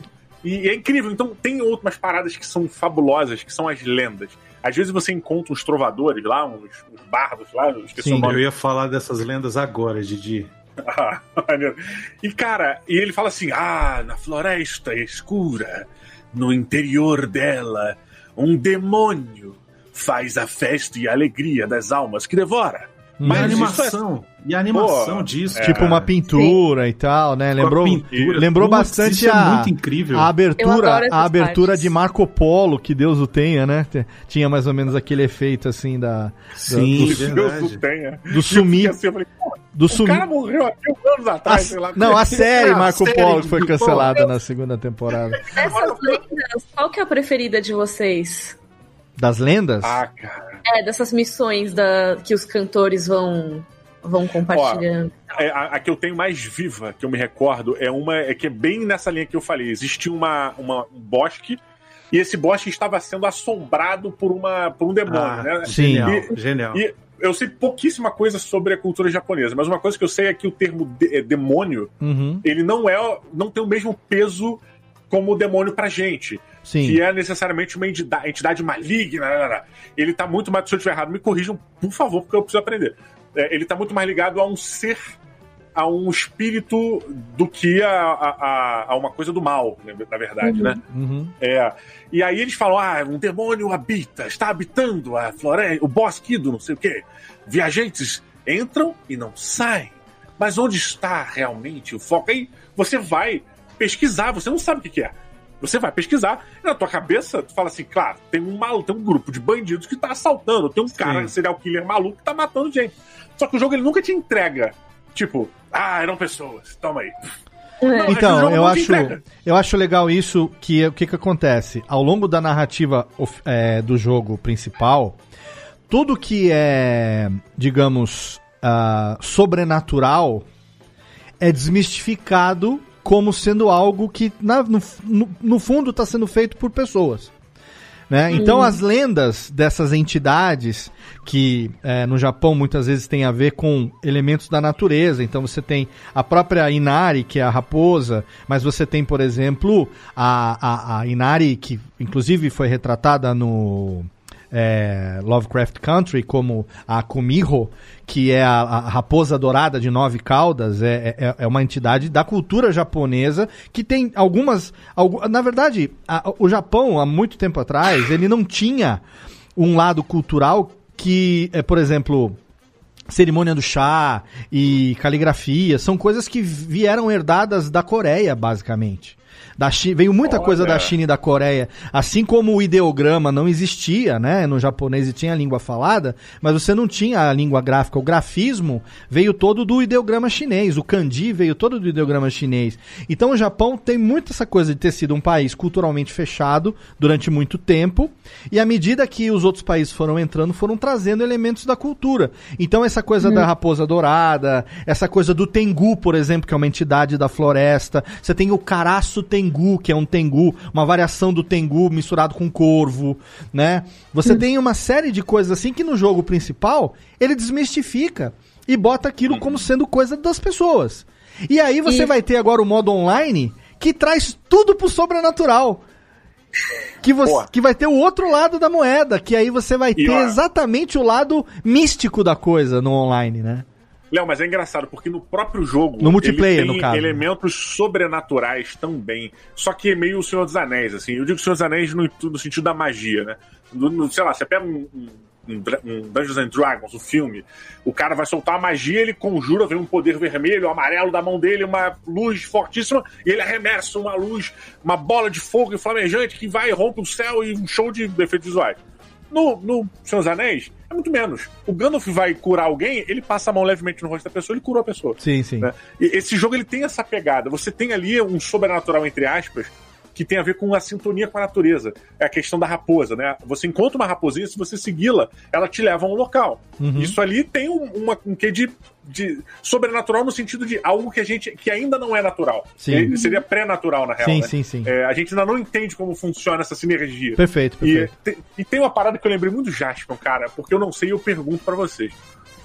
O pássaro amarelo, que a gente segue por algum motivo que eu não sei qual é. Ele é da onde? Qual é a parada do pássaro amarelo? Tirando o Jasper. É, é meio a mãe dele, não é? Tipo, o, o vento é o pai e o passarinho é a mãe. Ah, mas ele não tem alguma coisa cultural do folclore japonês? Alguma coisa tipo, o pássaro amarelo é o guia, sei lá, das almas? Eu tô inventando aqui alguma coisa. Olha, Se eu me lembro, não. Eu- não sei é, uma, é uma coisa que eu não sei também. Eu posso até. Até agora eu fiquei curioso, vou querer procurar pra saber. É, porque é realmente. no Jaspion, pode ter. Jaspion, tem o pássaro amarelo, cara. O Pássaro primeira dourado. temporada, o pássaro dourado. Na primeira temporada do Jaspion é o Jaspion em busca do pássaro dourado. Toda, toda a primeira jornada, que é fabulosa. A primeira temporada do Jaspion é uma das coisas muito boas que realmente assisti quando era pequeno. E quando ele encontra, eu lembro até hoje, eu chorei, mano. E eu não sei porquê, não lembro por que que ele precisava encontrar o pássaro dourado, cara. Cara, Vou eu, assistir de novo. Titi. eu vou dar uma, eu vou dar uma olhada nisso, porque pode sim ter a ver, assim como. Porque, assim, uma coisa que você tá. o- Isso que o Didi tá falando, eu acho que a gente tem que levantar o mérito do, do jogo também, que é o fato de ter sido um jogo que foi aclamado no Japão, tanto que a gente falou aí da aceitação da Famitsu e tal. É, vendeu muito bem no Japão, né? É, e assim, o japonês ele é bastante reticente quando estrangeiros falam a respeito do Japão, sabe? Tipo, quem é esse gaidin que tá falando da gente, né? Então, tipo, pra eu, é, com essa cara de galego, ser aceito no Japão, não foi tão difícil pelo fato de que eu falava japonês. E os caras olhavam pra mim e falavam assim, mas quem que é esse gaidin que tá falando japonês, assim, tipo... Porque eu, eu- eu falo quase sem, sem sotaque, então... é, é, eu tinha essa vantagem do, de, conhecer coisas da cultura e de estudar e ler e tal, que eu- me chamavam de Renna Gaidin, tipo, era, era, um, era um gaidin esquisito, sabe? Esse gaidin é esquisito, cara. sabe? Tem um quê de japonês nele, mas não é. Olha a cara desse cidadão aqui. né? Rena Gaijin. Renna Gaidin, Ele é. puxa, ele puxa a carroça do Papai Não, Noel. não era Renna, é Renna. É, Gaidin. É Ren na Gaidin. Ren, Ren é Ah, estranho. E na é o. o, o a, a ligação Adjetivo, né? a ligação de adjetivo. Então é, é um gaidin, um estrangeiro esquisito, sabe? É tipo. é, geralmente gaidin não sabe essas coisas que esse cara sabe, não, não come as comidas que esse cara come. Vem aqui e faz. É, eu como o meboshi, é, como tsumami de cerveja, assim. Coisa que o Fred não aguentou comer lá no negócio do. Amargando a língua lá, que acha azedo pra caralho, quase que botou na boca, praticamente vomitou. Outro dia eu botei. Sério? É, Comer? o meboshi, é. O mebo- Nossa, gente, Por ser azedo, azedo barra salgado demais e tal. Então, mas é que você também é Renagaidimi, cara. Por isso. Entendeu? Eu sou Rena Gaidin Nós demais. somos numa outra. Mas assim, assim como são. Falta a parte de falar japonês, mas sim. Mas, mas não, não, não, não, não, não. Aí você tá sendo modesta. Aí eu vou jogar biscoitinho, porque você estuda o tempo que você tem de, de, de estudo, de relação com a cultura, é acima da média. Isso sem dúvida nenhuma. É, assim como são Renagaidins os desenvolvedores desse jogo. Porque esse jogo foi desenvolvido é, é pela Sucker Punch, mas não por japoneses, por estrangeiros.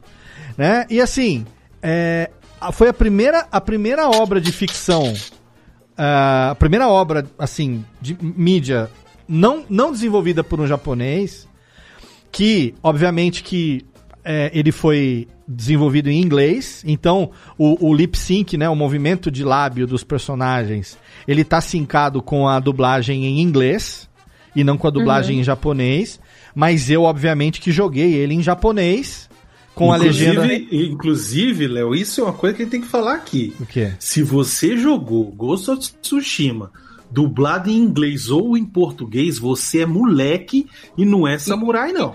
Ah, mas ó, eu vou te falar, eu entendo até o que o Jovem Nerd falou lá no MRG, que para muitas pessoas a estranheza de você ter ah, o sync do lábio, sabe? Tipo, é que nem a gente assistindo um filme dublado que não é bem dublado e o lip sync tá fora de, de sync, sabe?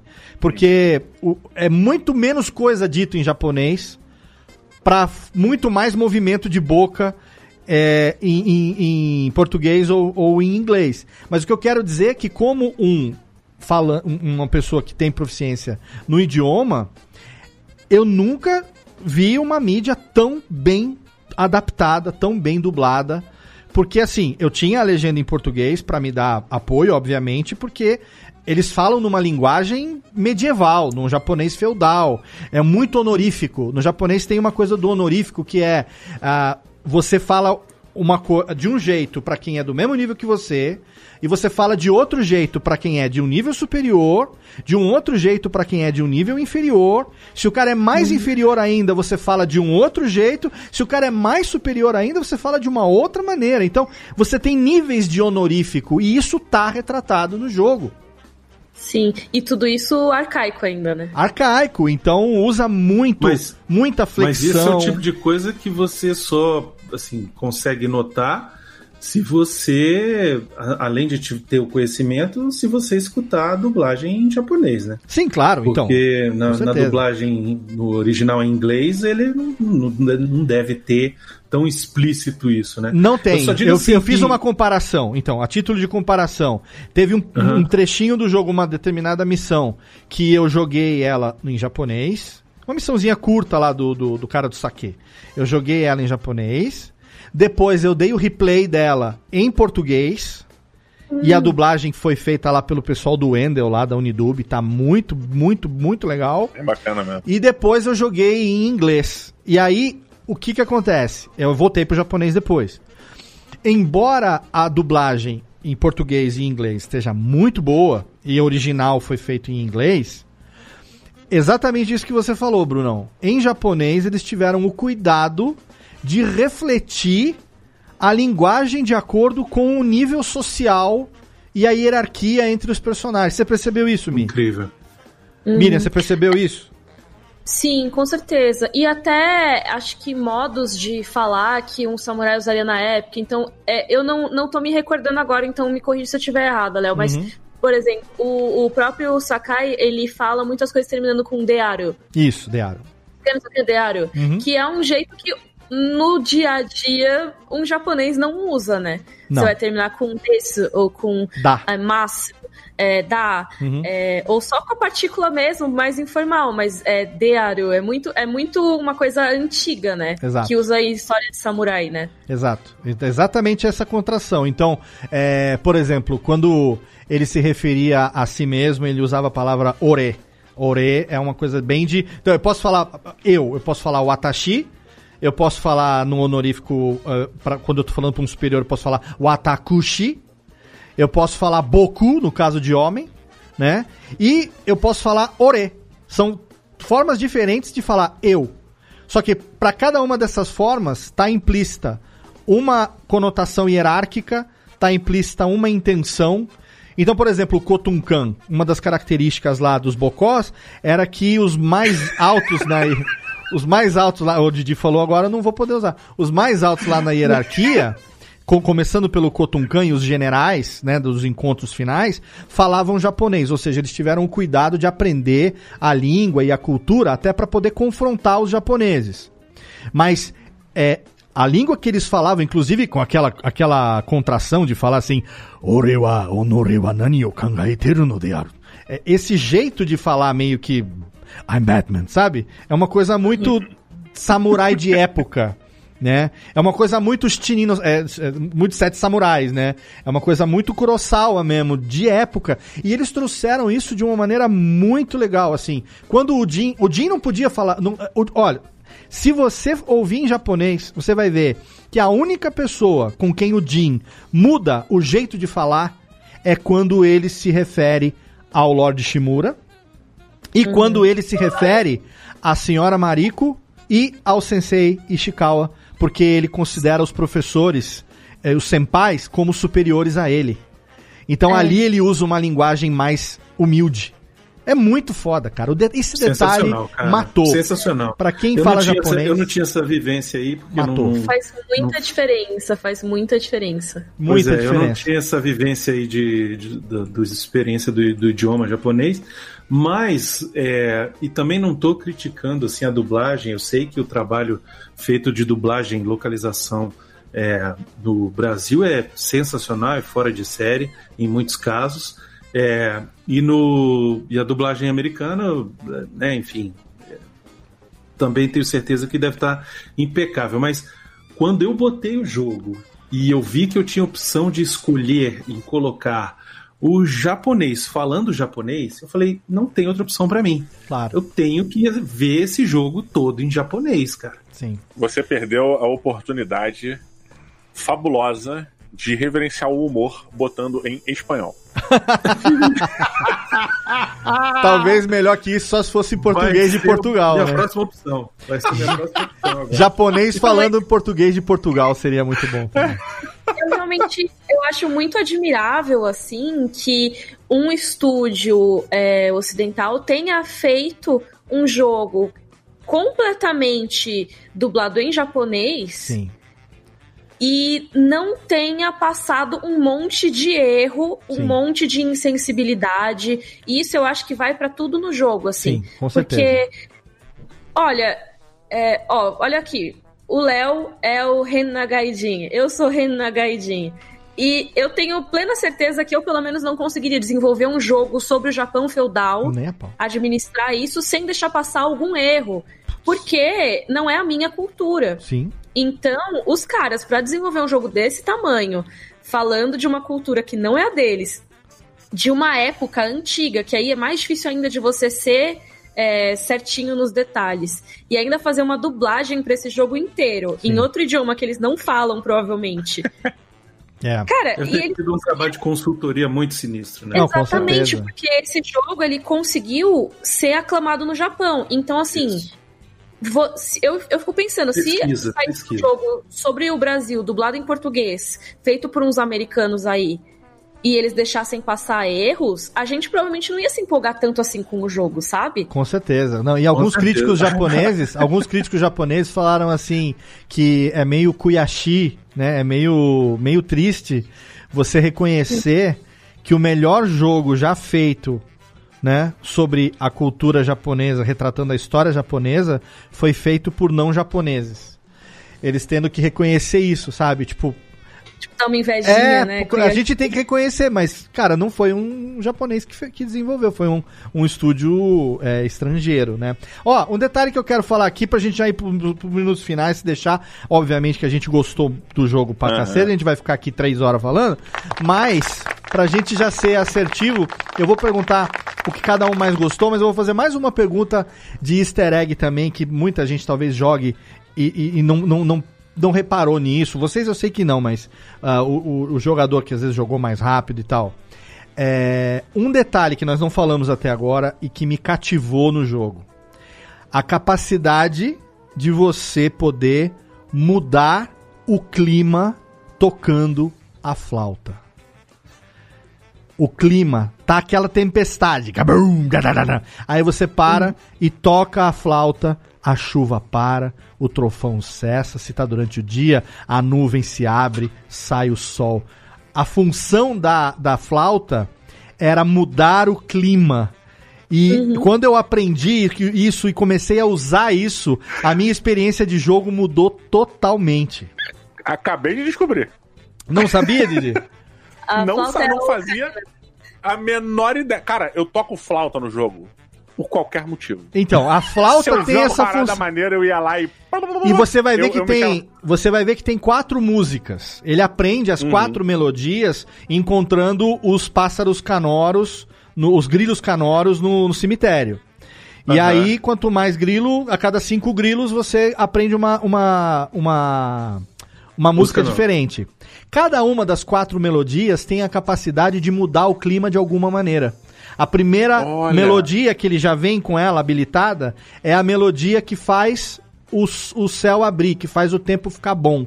Você tem a melodia que chama a chuva, você tem a melodia que chama a neve, e a outra eu não me lembro exatamente do que, que é.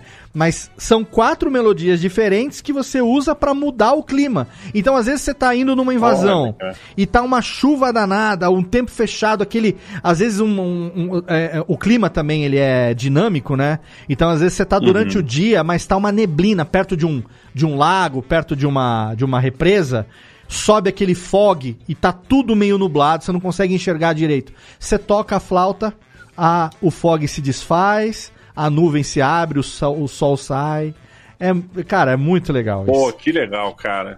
Que legal. Muito eu, legal. eu lembro que eu, eu, eu uso a flauta, eu nunca entendi o porquê da flauta, mas eu adorava a flauta.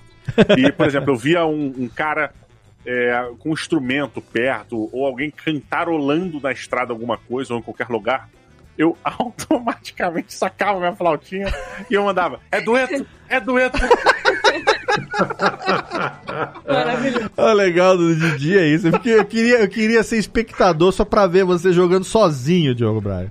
Era isso que eu queria Ó, fazer. eu, eu joguei um pouco online eu- o, o Ghost of Tsushima e foi muito bacana. E a galera prova aí, cara, que me acompanhou nas aventuras por Tsushima, de que eu não assassinava. De que eu não assassinava. Olha aí, olha aí. São cúmplices na honra, seu Diogo Braga. Olha aí, Cúmplices pô. na honra. Muito bom. Olha só, meus amigos, eu quero aqui pra ir nos nossos minutos finais, começando por você, Mikan. É, o que é que você. Você ainda não terminou o jogo, então a gente não vai combinar. A gente até falou, eu com o Brunão, quando você e o, e o Diogo não tinham entrado ainda, que a gente ia falar sobre o final, que a gente ia falar sobre opções que você tem no final e tal. Quando eu descobri. Quando eu descobri que você não tinha terminado o jogo, eu então decidi, isso não vai, não vai diminuir nada o conteúdo do programa, porque o nosso objetivo aqui é discutir sobre uma experiência e não, enfim, estragar a experiência dos outros. Ao contrário, né? É ajudar você a ter uma experiência, quem não jogou ainda, ter uma experiência melhor. Eu e o Brunão estamos combinando de, em breve, a gente começar a jogar um multiplayer aí, estamos só esperando as nossas vidas estarem um pouco menos atribuladas aí pra gente poder começar.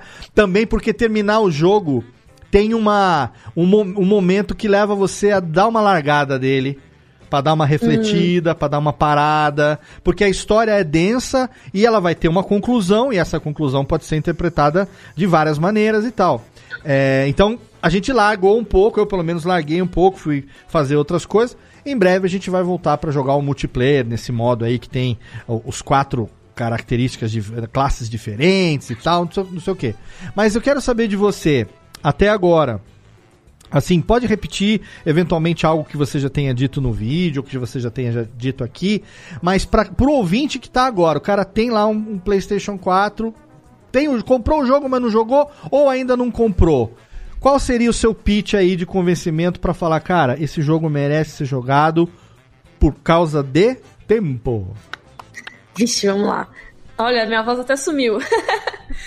Ó, eu, pra mim, você tem que jogar Ghost of Tsushima, porque ele é um jogo que. Ih, olha lá o cachorro, peraí. É a natureza falando com você. Alguma É, coisa vai dizer que tá exatamente. errado. E, e, cara, mas pra mim é isso. Ghost of Tsushima é um jogo que você tá em comunhão com a natureza de um jeito muito lindo, assim, de um jeito que talvez eu não tenha visto desde o Zelda Breath of the Wild, que é um jogo que eu sou apaixonada também. Aham. porque ele tem e- esse mesmo detalhe da contemplação, de você ir para os lugares não necessariamente atrás de uma recompensa, mas que qualquer canto que você vai fuçar vai ter algo para você lá, Uhum. sabe? E seja uma paisagem bonita, seja um item, mas vai ser satisfatório de alguma maneira. Então, pra mim, isso é um dos pontos mais altos. Depois, que é um jogo que trata a cultura japonesa com muita sensibilidade, homenageia os filmes de samurai de um jeito maravilhoso. Você se sente dentro de um filme de samurai, o que é muito legal. E até o combate reflete muito isso, porque você pode solucionar as missões de várias maneiras, seja desonrada como eu, ou então realmente é, levando o tempo pra virar um mestre nos, nos ataques e nos parries que você precisa fazer pra é, lutar de modo satisfatório. Então é um combate que tem bastante profundidade. Enfim, é um jogo muito bacana. Joguem. Que bom, excelente. E você, seu Brunão? Que, qual é a sua. O seu, o seu- o seu super trunfo aí do por que jogar Ghost of Tsushima? Cara, eu diria que é a história mesmo. Foi o que mais me impactou É, né? de uma maneira, assim, verdadeira, sabe? A, a história, eu me envolvi demais com a história do Julinho, dos seus amiguinhos, sabe? É, a- a- de conhecer também a história do Japão, é, isso também me fascinou de uma forma assim incrível. A questão do samurai, da honra e tal, as decisões que você tem que tomar durante o jogo também me impactaram muito. Chegou em um determinado momento lá que eu fiquei assim, eu parei, eu, eu falei assim, cara, eu não consigo decidir isso aqui, eu não sei o que eu vou fazer. E eu fiquei tipo uns 10 minutos olhando pra tela, sem saber o que fazer, cara. Sabe? E, e- e, assim, é, é realmente eu, eu fiquei nu na pele do, do personagem principal. Eu me Peraí, tu envolvi. falou? Desculpa cortar. Tu falou, fiquei nu na pele? Fiquei nu na, na hora que eu ia na, na, na piscininha, eu fiquei ah, nu. sim. Desculpa que eu achei Eu nu, real. eu sei, é porque tu me conhece pessoalmente, tu sabe que eu nu não é uma parada agradável, mas tudo bem. Ô, já eita!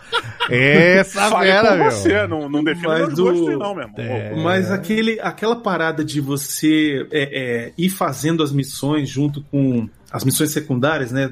Com- junto com a narrativa do jogo, Aham. também me, me, me envolveram demais. Enfim, a parte de narrativa, de história, foi o que mais me encantou. Assim como outros jogos também é, fazem isso. Por exemplo, é, é o exemplo do Red Dead Redemption 2 também, Sim, que tem essa jogão. questão da história, sabe? De Sim. você se envolver. Então, é, eu acho que sempre a história é o que mais me motiva a pegar um jogo. E esse daqui foi, com certeza, definitivo para eu querer até rejogar, sabe? Com certeza. Não, com certeza. E você, Didi? Fala, Didi! Cara, é, olha, eu, eu acho que é, muita coisa nesse jogo me pegou, né? Mesmo em momentos ruins, como por exemplo, é, isso a galera viu ao vivo acontecendo. No final da primeira, do primeiro arco, quando você vai migrar de uma ilha para outra, Uhum. de certa maneira, é, você tem uma ponte que você precisa ultrapassar, você tem que passar, abrir o portão, Paraná, tem toda um, uma pantomima. E aí você Quando precisa ser chegar- stealth.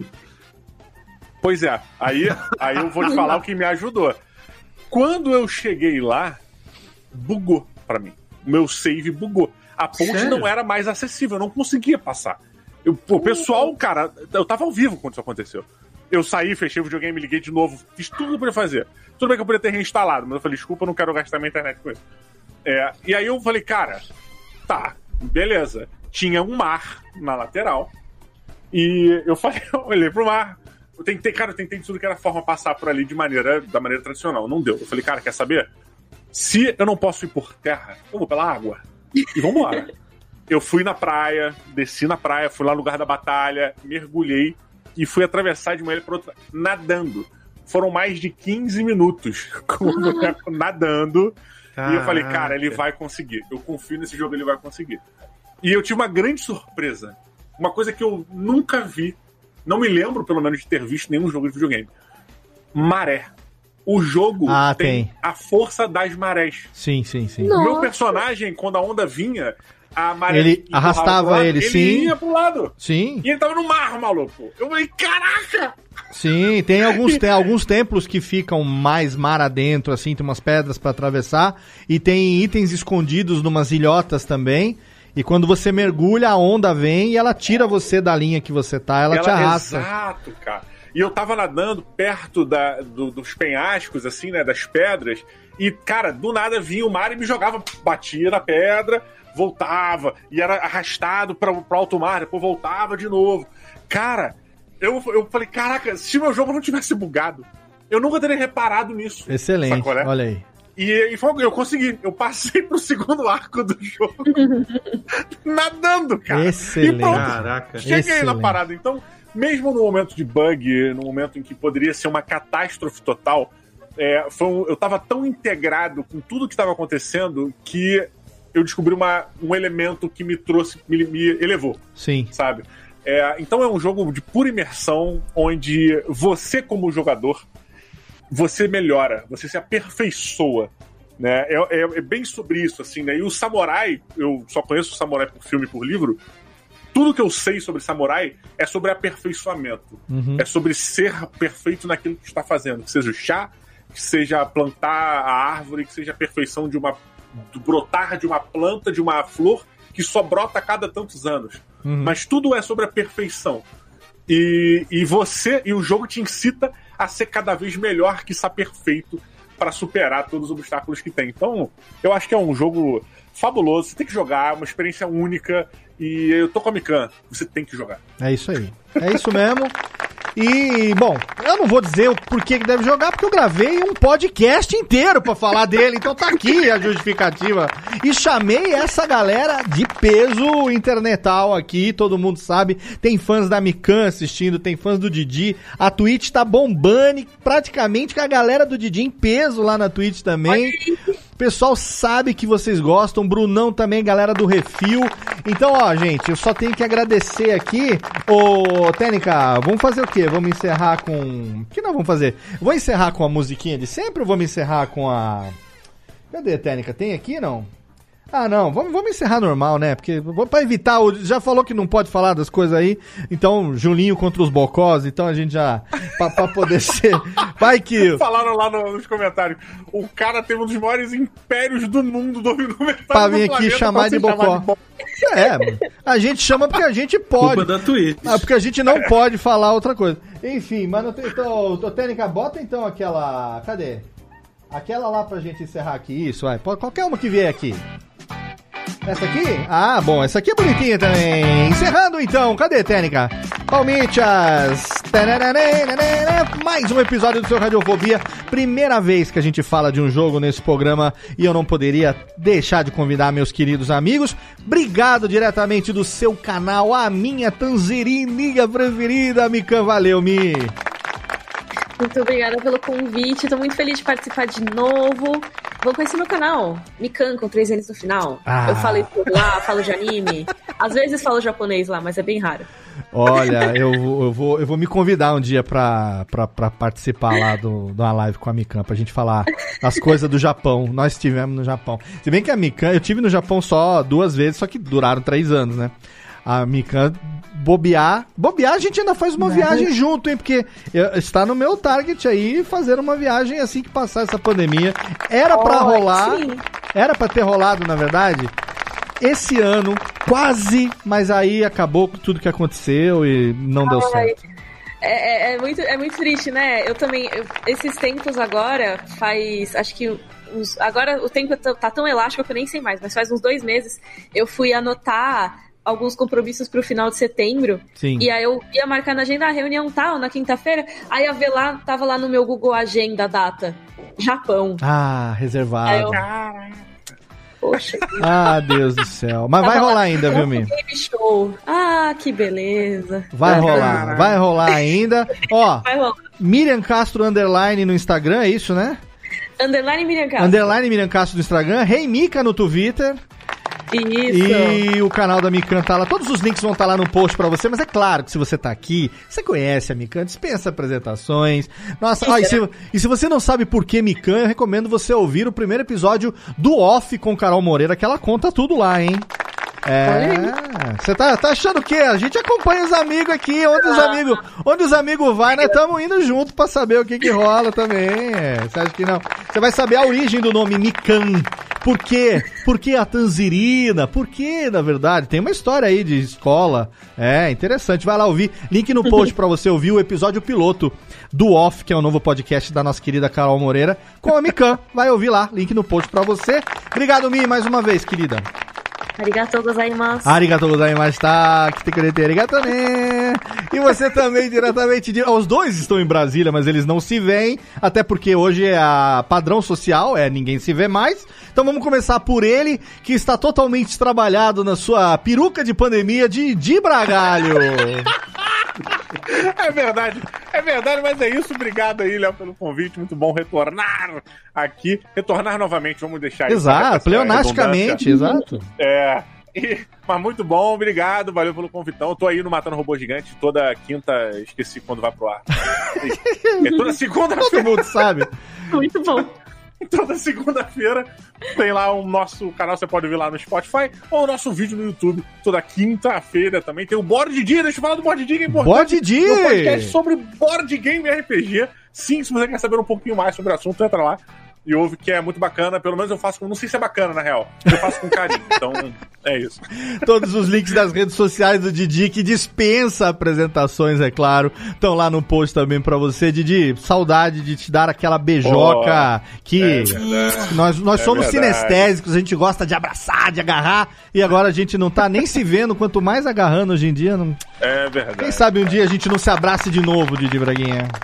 Caraca, que dramático.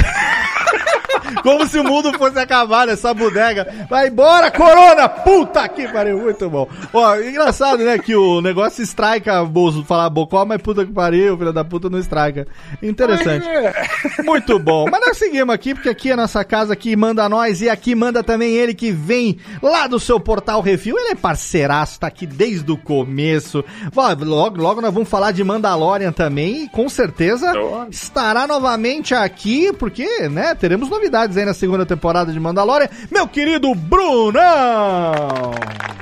Ah, Obrigado, Léo, pelo convite. Mais uma vez, é uma honra estar aqui no Radiofobia. É, queria convidar todo mundo aí a visitar o portal refil.com.br. Lá tem podcast segunda, quarta e sexta. Segunda-feira a gente faz o CO2, que é um programa de notícias bizarrinhas e mais algumas coisas de entretenimento. Na quarta-feira, o Que Isso Assim, que a gente fala Que isso assim, meu sobre... filho? Que isso assim? Que isso assim? Que isso assim, que, que a gente fala normalmente sobre filmes, sobre séries, sobre alguma coisa assim. E nas sextas-feiras estamos é, uma atração relativamente nova aí, um podcast sobre série. A gente pega, escolhe uma série e fala episódio por episódio e estamos falando atualmente de Mandalorian, exatamente, segunda temporada. Então, quem quiser, cola lá, portalrefil.com.br ou então procura nos feeds ou então em outras. é, pode procurar nas redes sociais também, Sim. tudo arroba Portal Refil aí. Links lá no post. É um um podcast sobre séries? É, chama Reflex. Ah, Então, quando for falar sobre a quinta série, me chama, porque eu não saio dela até hoje. tá. Tá bom? Tá aqui. Muito bem. Pode deixar. Teve aqui, Didi, ó. Só não escutou. Muito bem. E estamos encerrando então aqui esse episódio do Radiofobia. Obrigado a você aí, querido ouvinte, pelo download, pela audiência. Obrigado aos nossos queridos amigos e companheiros que contribuíram aqui para que esse programa pudesse acontecer. Você sabe, Radiofobia não para, tá? Cada duas semanas, às segundas-feiras, a gente tá indo aí rumo ao tre, tri, trecentésimo, tricentésimo episódio. Estaremos chegando muito em breve, fechando 12 anos nessa bodega. Tô começando a cansar, viu? Começando a dar uma cansada boa. Não sei, aí vamos ver. Aos 300 chegará. Será que dos 300 não passará? Não sei, não sei. Mas, ó, estamos aqui ainda seguindo firme e forte e Radiofobia Podcast Network tem podcast todo santo dia no seu feed, exatamente, diário. Estamos com quase mil episódios no feed. Obrigado pelo seu download, pela sua audiência. Interaja com a gente lá nas redes sociais. Tá, até a próxima edição. Mata! Kokoni! Seguindo Radiofobia de Materu Mono de Gozaro. Bye, né? Abraço na boca.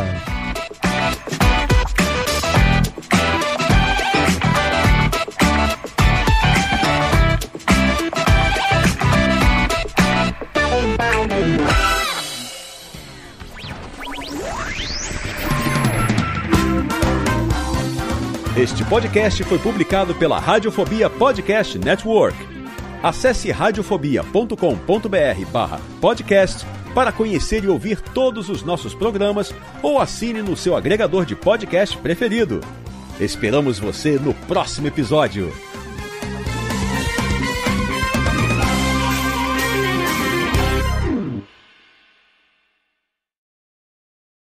Conheça o podcast Dois Empregos. O podcast do trabalhador brasileiro. Sabe aquela história absurda que aconteceu no trabalho e você contava só no bar? Pois é, a gente conta pra todo mundo no Dois Empregos. Sigilo garantido. As histórias mais engraçadas E desgraçadas. enviadas por trabalhadores do Brasil e do mundo. Saiba os bastidores de quem trabalha na Faria Lima, No SAMU, em um call center. chão de fábrica e até na NASA. Toda semana um novo episódio. Dois empregos. no seu app de podcast favorito.